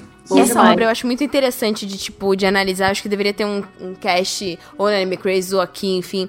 Porque, levando em conta a situação que ela passou, tipo, na escola, né, de bullying e tal, faz muito sentido você conectar esses jovens por meio da dor, sabe? Sim. Não, e a. E mensagem. me lembra aquela série Sense8, aquela série da Netflix, que, tipo, as pessoas estão conectadas e sentem as mesmas sensações. Uhum. Me lembra um Que pouco Sniper isso a é- série, mas, mas eu acho que Sniper é mais legal. Eu também. Eu Eu, acho- acho... que o desenvolvimento de todos os personagens, eles chegaram de um jeito que eles foram muito únicos. Uhum. Sim, e cada um tem uma personalidade diferente. Gente, eles são conectados pela dor. E no meio do negócio tem o masoquista. Sim! A mensagem de, de empatia. Faz o de plot twist. Exatamente, a mensagem de empatia, de se colocar no lugar um do outro, de, de pensar nas pessoas, de pensar além de você, é, é muito grande. Sniper é uma obra muito incrível. Inclusive, eu preciso reassistir, porque eu assisti quando eu era. Eu assisti quando tava lançando, 2016. Também. E eu preciso reassistir agora com essa minha cabeça de agora pra eu conseguir captar todas as mensagens que a obra passa, porque eu sinto que al- muita coisa passou, passou batido por mim. Tinha 15 anos quando eu assisti. E foi um É, com anime certeza você vai ter fazer outras conexões. Exatamente. E foi super subestimado, se for parar pra pensar. Eu sinto que ele ficou famoso um tempo, porque as meninas começaram a fazer cosplay. Porque tem uma Uhum. personagem, que agora eu não vou lembrar o nome, mas só que ela tem um visual É de muito cabelo rosa. legal. É, então foi mais tipo o anime da época das meninas de cosplay, aí passou. Mas É, assim, tipo- ele merece mais atenção. Hoje é tipo. É de ni- 2016, pou- né? Pouquíssimas pessoas falam sobre Kisniver. Eu, sempre, sempre que eu posso, né? Eu dou uma planfetada nele lá no Instagram. Uma relembradinha, sobre- né, básica. Sim, eu falo, gente, olha, existe aqui um anime muito bom, sensível, que fala sobre empatia e tem personagens muito legais. Vejam. Um outro anime que a Jojo comentou, o Hisone Tomasotan, que é o dos, das pilotas de dragão. Ah, esse eu não Ele é tipo como domar seu dragão com girl power, assim.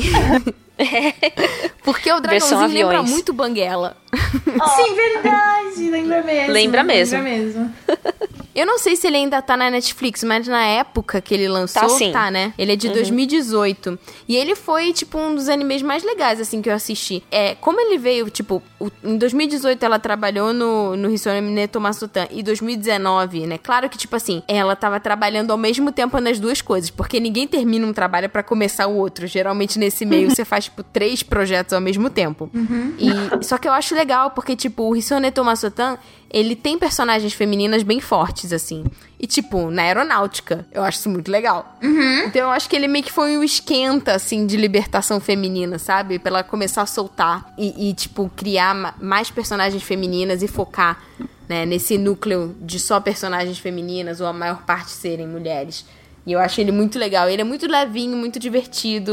Os personagens são muito legais. E tem um que eu gosto muito, chamado Basilisk. Puta, Que é dela antigo. também. Ela fez o screenplay do Basilisk, se não me engano. E o Basilisk, É ele é antigo. tipo. É, 2005. Uhum. Ele é. Teve até o Basilisk 2. Ele é tipo um, um Romeu e Julieta Samurai. de samurais. Nossa, que legal. Só que, cara, não se prende no romance, não. Porque é tipo assim. Esse anime é tipo assim: dane-se o romance. Somos rivais, vamos lutar. É basicamente Legal. isso. Legal. Mas, mas os personagens, eles são muito bem trabalhados, eles têm as suas. As suas. Porque assim, é dividido em dois clãs, né? O clã do cara e o clã da mina. E são clãs que, tipo. que viram clãs inimigos. E. E aí tem cada personagem de cada clã que tem um poder específico e eles têm, tipo, lutas individuais que são lutas, tipo, muito épicas. E, e você nunca sabe qual- quem que vai morrer. E, e todo mundo morre nesse anime. Mas ele é interessante. Só não se apega aos personagens, mas ele é muito interessante. Uhum. Achou Nossa, top. pega os personagens. Já doeu aqui. Da lista, eu vou aproveitar também que eu vi aqui, tem o Nagnoskara. Nagnoskara é lindo, lindo. É sobre. Tem as pessoas na superfície e tem as pessoas que moram embaixo d'água, mas elas não são sereias assim. Elas têm guelras, mas elas não têm cauda. E mostra, tipo, a convivência deles também. E tem toda uma história meio mística por trás. E é maravilhoso, é a coisa mais linda. É um anime inteiro, assim, que você olha e você vai pensar, tipo, azul, praia, rio. E, e, tipo, é, faz, um, faz já tempo que eu assisti, Mas é um anime que quando eu lembro deixa o coração quentinho. Eu acho que quem gosta desse anime é o Seru, se não me engano. Com certeza. É a cara dele. É. Não duvido. que mais? Tem mais alguma coisa que vocês querem, querem indicar? Lembrar? A Toradora, a gente já falou, é muito, muito show. O Mobile Suit Gundam também. Se fosse fazer, tipo, uma lista de 10 animes que tiveram o dedo da Mariocada, pelo menos esses. E tem o, o Sakura Soul Pet Nakanojo, né, Sayumi? Sim, tem, tem. Eu não terminei também, mas eu sei que é um shoujozinho assim gostoso. Quem gosta é o Renan. Quem do gosta é o. Renan. Que, ele tem um assim, é vídeo sobre. Ele tem um cast assim. só sobre isso. Se o Renan gosta, assim, pode ficar com o pezinho meio atrás. Brincadeira, Renan.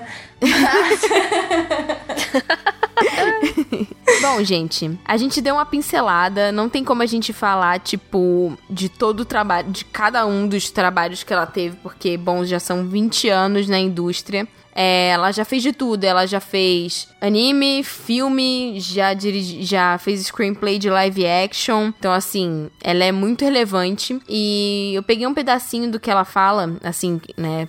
Como a gente poderia definir ela, e o trabalho dela e o valor do trabalho dela. E ela diz que é difícil pra mim dizer, mas o que eu tento fazer é ser fiel aos meus sentimentos e não fazer algo apenas porque isso é popular no momento ou porque é nisso que o resto da equipe tá interessado. E pra não ad- tentar adivinhar o que o fandom gostaria. Eu não tô interessada nisso. Ouviu, J.K. Rowling? Não é?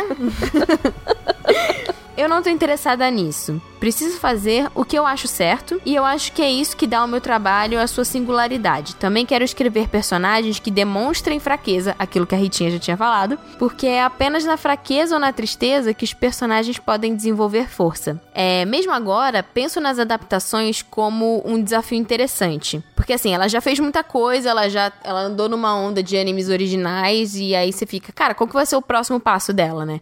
E aí ela fala sobre as adaptações. Quando você transforma algo como um livro em um anime, com episódios de 20 e poucos minutos, você precisa pensar em expandir ou condensar o material.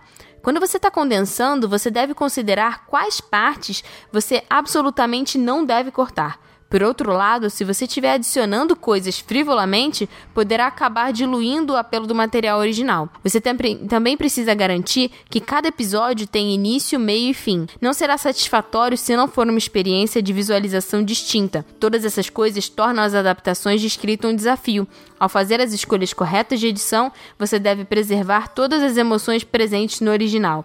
É um trabalho árduo, mas também é divertido. Obviamente, tenho feito originais ultimamente, mas também quero fazer adaptações. Então, cara, eu acho que assim, se você que tá escutando esse cast, você quer trabalhar com roteiro, você é da indústria criativa e você procura profissionais pra se inspirar, eu diria pra dar uma olhada no trabalho da Mariocada, é assim, numa ordem cronológica e ir percebendo essas nuances, porque eu acho que é uma aula muito legal, uma aula indireta, assim. Uhum, Uhum. com certeza. É isso que ela falou, tipo, cara, isso, é- isso é uma aula, assim, uma aula de roteiro, né? Ela tá dando, Sim. tipo, a opinião dela, que é uma opinião de sucesso, de um trabalho que, tipo, é visto com muito respeito por toda a indústria. Então, eu acho que vale muito a pena.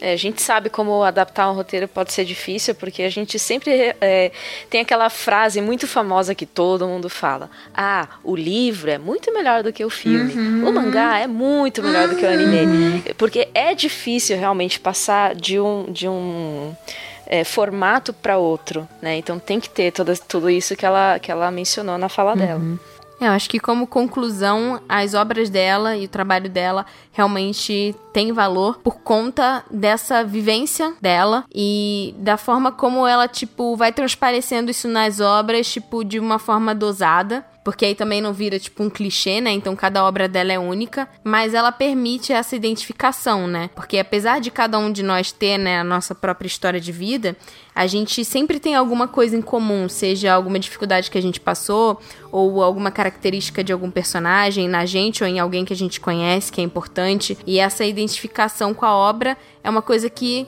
toca você, que inspira, né? Então acho que por isso que o trabalho dela é tão importante e não só por conta disso, mas também pela representatividade. Você ter uma mulher né, numa posição de diretora, de roteirista, renomada principalmente incentivando outras mulheres da indústria. Eu tenho certeza que outras roteiristas devem estar se inspirando no trabalho dela, meninas na escola que querem ser roteiristas, que querem ser né, é, diretoras, animadoras, enfim, é, muito provavelmente estão vendo esse, tra essa trajetória dela como ah, um dia eu quero chegar lá, eu quero ser igual a ela, e eu acho isso muito importante. E aí, próximo anime da Mario Kart que a gente vai assistir em grupo, por favor, podem por escolher. Por favor, eu quero.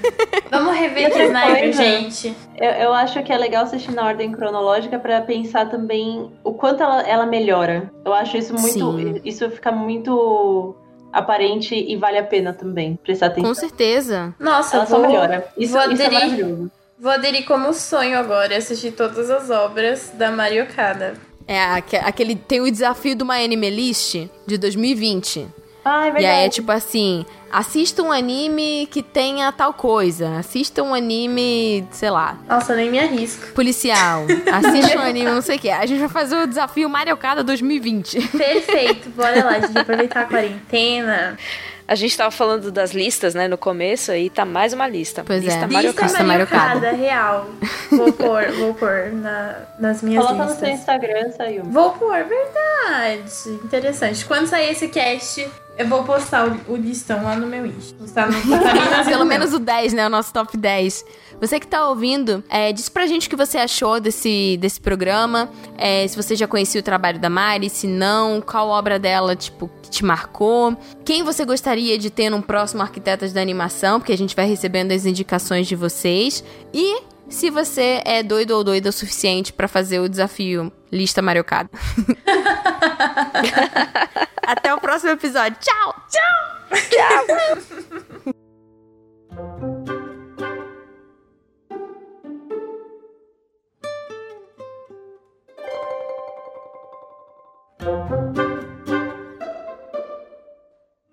E bom, como a gente tinha prometido, vamos começar a nossa leitura de e-mails. Caso você não esteja entendendo nada, houve uma votação lá nas redes sociais e a maioria votou que preferia os e-mails sendo lidos no final. Então, como vocês aqui mandam, é isso. Estamos lendo os e-mails no final. gente, só uma coisa antes dos e-mails serem lidos é a gente já falou nos últimos recados que a gente teve uma enxurrada de e-mails que a gente não tinha recebido, que a gente recebeu, ainda bem. Então a gente tá lendo alguns e-mails um pouquinho mais antigos, né? Que o pessoal tinha mandado, mas a gente já tá se organizando para ler tudo. Então, fica enfatizado aqui: se você quiser que o seu e-mail seja lido no podcast, facilita pra gente e coloca bem no assunto. Tipo, leia meu e-mail, por favor, leia no cast, enfim, qualquer coisa assim. Porque a gente já vai separando e fica mais fácil. O que normalmente acontece é que vocês falam no meio do e-mail. Então a gente tem que ler o e-mail inteiro e aí meio que perde um pouco da, da nossa reação aqui gravando os recados ao vivo. E também acaba demorando mais pra gente ir catalogando. Então, se vocês puderem, por favor, coloquem no assunto do e-mail pra gente ler, ok? E como a Tati falou, esses e-mails acumulados foi devido à caixa de spam. Então aí, no caso, continuem mandando os e-mails. Eles só estão atrasados, mas eles estão chegando. Então a gente vai ler o seu alguma hora. Sim! mas ó, se você não pedir pro seu e-mail ser lido, ele não vai ser lido. Então, por favor, é importante que você peça, tá bom? e se você não quiser, sei lá, que seu e-mail seja lido com o seu nome, também avisa. A gente bota que é anônimo, não tem problema, ok? Vamos lá. Esse é o e-mail da Midori. Ela diz: Olá, Otaminas, tudo bem? Espero que sim. Tudo show! Estou mandando novamente um e-mail para vocês, pois acabei de ouvir os 42 episódios agora e estava ansiosa para mandá-lo. Citei no último Cara, e-mail. essa daí Uau! aproveitou a quarentena, hein? Citei no último e-mail que tinha mudado de escola e gostaria de contar a vocês o porquê.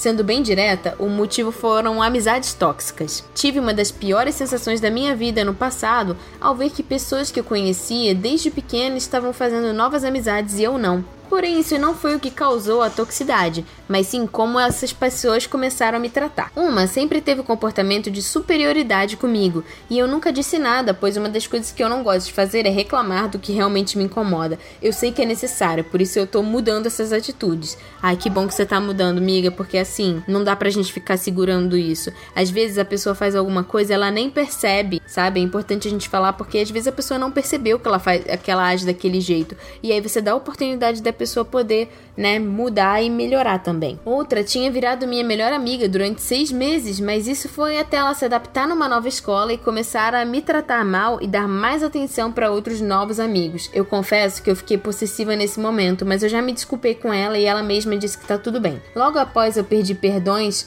para elas, parecia que nada tinha mudado, eu ainda me sentia mal perto delas. Mas como elas eram minhas melhores amigas até então, não tinha muito o que fazer. Até que a minha mãe me colocou na psicóloga e, meu Deus, a minha vida mudou completamente. É, a gente sempre diz, galera. Parece que a gente tá panfletando, mas ninguém aqui é psicólogo. E, e é verdade. Não, façam terapia, gente. A terapia muda Dá uma vidas. diferença. Eu tava feliz de verdade depois de tantos meses suportando tudo aquilo. Em nove meses eu amadureci, comecei a conversar com pessoas que sempre estiveram do meu lado, mas que eu nunca dei a mínima. E agora são meus melhores amigos. Encontrei hobbies que eu nem sabia que tinha. Comecei a escutar vocês, encontrei novas metas para minha vida.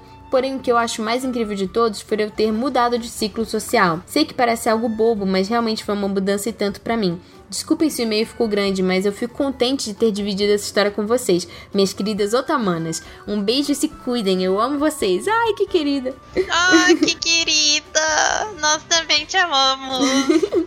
É muito gostoso ler e-mail assim de gente querendo compartilhar Sim. histórias boas, todos os tipos de histórias. Ah, OBS1, gostaria que lessem esse recado no cast, já que talvez tenham pessoas passando pelo que eu passei, e também porque eu considero um assunto importante ser discutido. OBS2, só queria mandar um beijo e um abraço muito apertado pra Amy, que é minha melhor amiga e uma das melhores coisas que já aconteceu na minha vida. Obrigada por estar sempre comigo. Ai, que fofa! oh, um beijo, Amy. Um beijo, eu fico E um feliz. abraço. Eu fico feliz que, que depois de você mudar de ciclo social as coisas melhoraram. É, eu acho interessante essa questão de tipo melhor amigo. Eu tenho tipo grandes amigas e grandes amigos, assim, pessoas que moram no meu coração, as otaminas incluídas, mas eu não tenho essa coisa de tipo falar, ah, fulano é minha melhor amiga, ciclano é minha melhor amiga. Porque eu não gosto de tipo botar as pessoas, sabe, num ranking assim. Às vezes eu sinto que pessoas ficam mal com isso. Então eu sempre, tipo, todo mundo falava, ah, fulano era minha melhor amiga. E aí, tipo, eu parei de usar de usar esse termo e eu considero todas as pessoas ao meu redor que realmente são importantes e que eu me conecto como tipo grandes amigas assim. Bom, próximo e-mail, Ritinha, que é o último e-mail que a gente vai ler hoje. Chegamos agora no e-mail do Alexandre Nunes. Ele já costuma ma- mandar bastante e-mail pra nós, mas ele sempre traz. Sim, e ele traz umas visões muito importantes. Por isso e que a são gente muito sempre boas, lê, então, né? Uhum, é muito gostoso ler os e-mails dele, principalmente porque a gente vê a mudança nele, a mudança em nós, e ele traz sempre críticas construtivas. Uhum. Então a gente vai compartilhar com vocês. Prezadas, como vocês estão? Bem?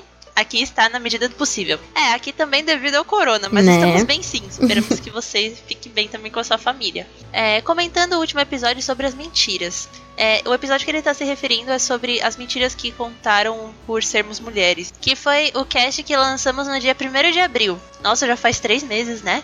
Pra você ver como os e-mails ficaram na caixa de spam.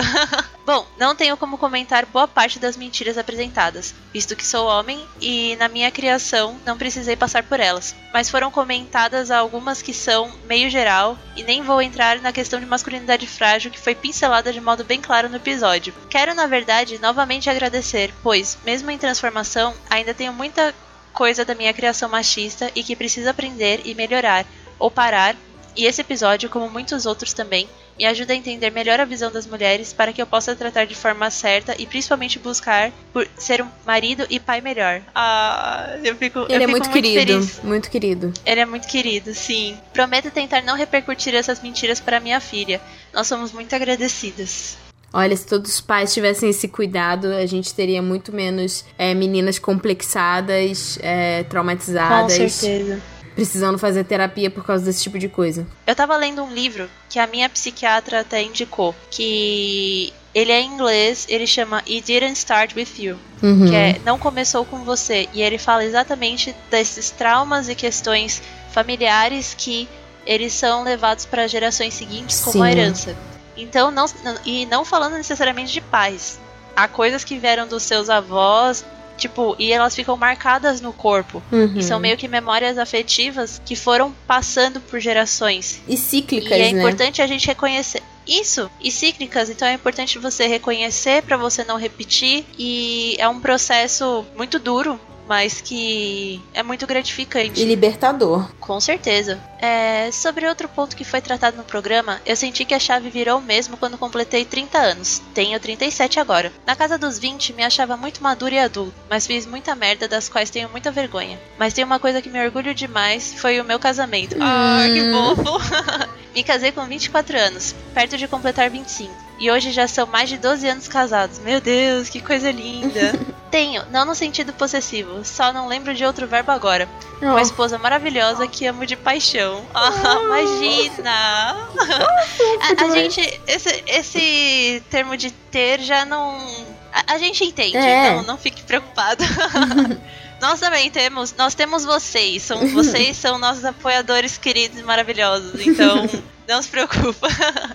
e com a qual tenho dois filhos, todos antes dos 30. Ah, então eles já devem estar grandinhos agora. Uhum. Porque se você tá com 37, você teve. Eles devem estar no mínimo com 7, 8. Uhum. Oh.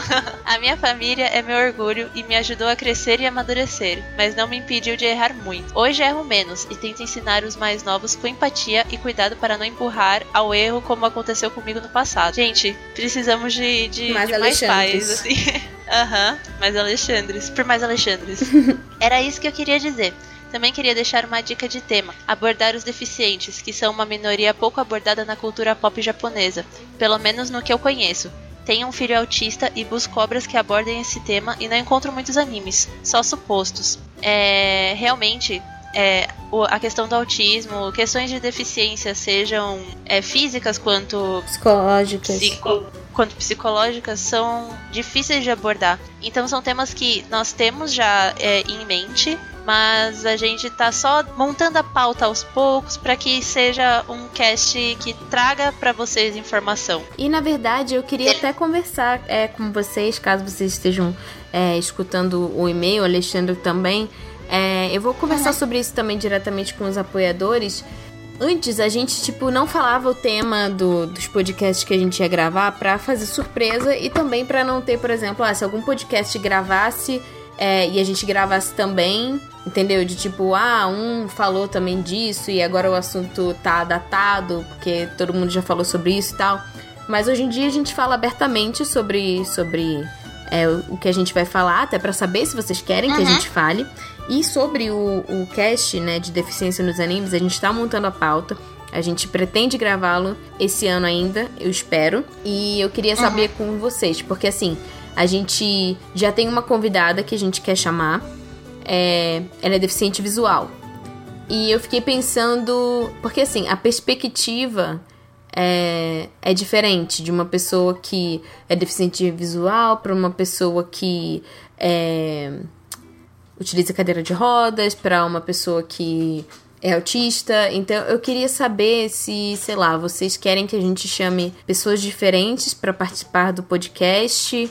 É, sei lá, pelo menos duas pessoas. Não sei, o que a gente divide esse cast em duas partes, não sei. A gente tá tentando pensar em como abordar o assunto da maneira mais uh, ampla possível, mas sem banalizar ele, sabe? E não querer, tipo, trazer é, e falar, tipo, só da visão de uma pessoa que tem um tipo de deficiência, né? Tentar chamar pessoas. E não generalizar também, Sim, né? Exatamente. A gente quer deixar, tipo, que as vivências sejam amplas, mas de uma forma que não, né, não não generaliza. Então eu queria saber a opinião de vocês, o que vocês acham. É, se vocês estiverem escutando esse podcast, manda um e-mail pra gente ou uma mensagem. Caso você uhum. seja um ouvinte que tenha algum parente é, que seja deficiente e você quer mandar é, o seu relato pra gente. É, ou caso você também tenha algum tipo de deficiência e, sei lá, você queira participar mandando um áudio pro podcast, sinta-se livre de verdade. A gente está criando um espaço e vocês fazem parte dele também. E a gente vai também mandar uma listinha de animes para você nesse cast, então fique, fique tranquilo. Hoje, dia 2 do 4, quando, deve ter sido quando ele mandou o uhum. e-mail, é dia uhum. mundial da conscientização do autismo. Então, abraços azuis para vocês. Abraços ah, azuis para você também. Abraços você. É verdade, abraços azuis. Desculpa Até a gente demorar pra, pra ler o seu e-mail, né? Mas o seu e-mail tava naquela leva que tinha ido pro spam. Então, eu espero que a gente tenha compensado. Obrigada, Alexandre. Seus e-mails são ótimos sempre. Manda sempre que você quiser. Muito obrigada. Gente, muito obrigada pelos e-mails. Fique à vontade para mandar mais. A gente, né, tá, tá lendo aos poucos, mas todo mundo que mandou e pediu pro e-mail ser lido vai ser lido. Lembrando para vocês deixarem isso bem claro no, no, no, no assunto do e-mail, tá? E a gente reforça né, pedido do hashtag Fica em Casa, tá bom? Para vocês cuidarem da saúde mental, lembrar de se hidratar, lembra de tomar banho porque faz bem pra alma, pro corpo. Uhum.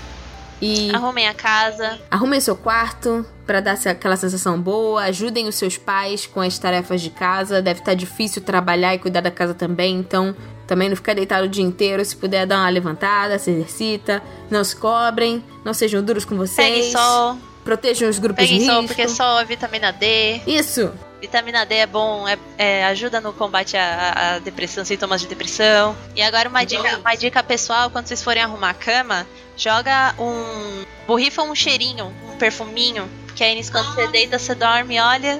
É Show gostoso. de bola. Então é isso, não relaxem na, na quarentena, tá? Se puderem, continuem em casa, porque a situação não tá boa e eu não tô entendendo por que, que as pessoas não estão ainda mantendo, é, se mantendo em casa. Então, por favor. Né? Tchau, gente. Faz igual eu, fique em casa e beijos 2D. Valeu. Tchau.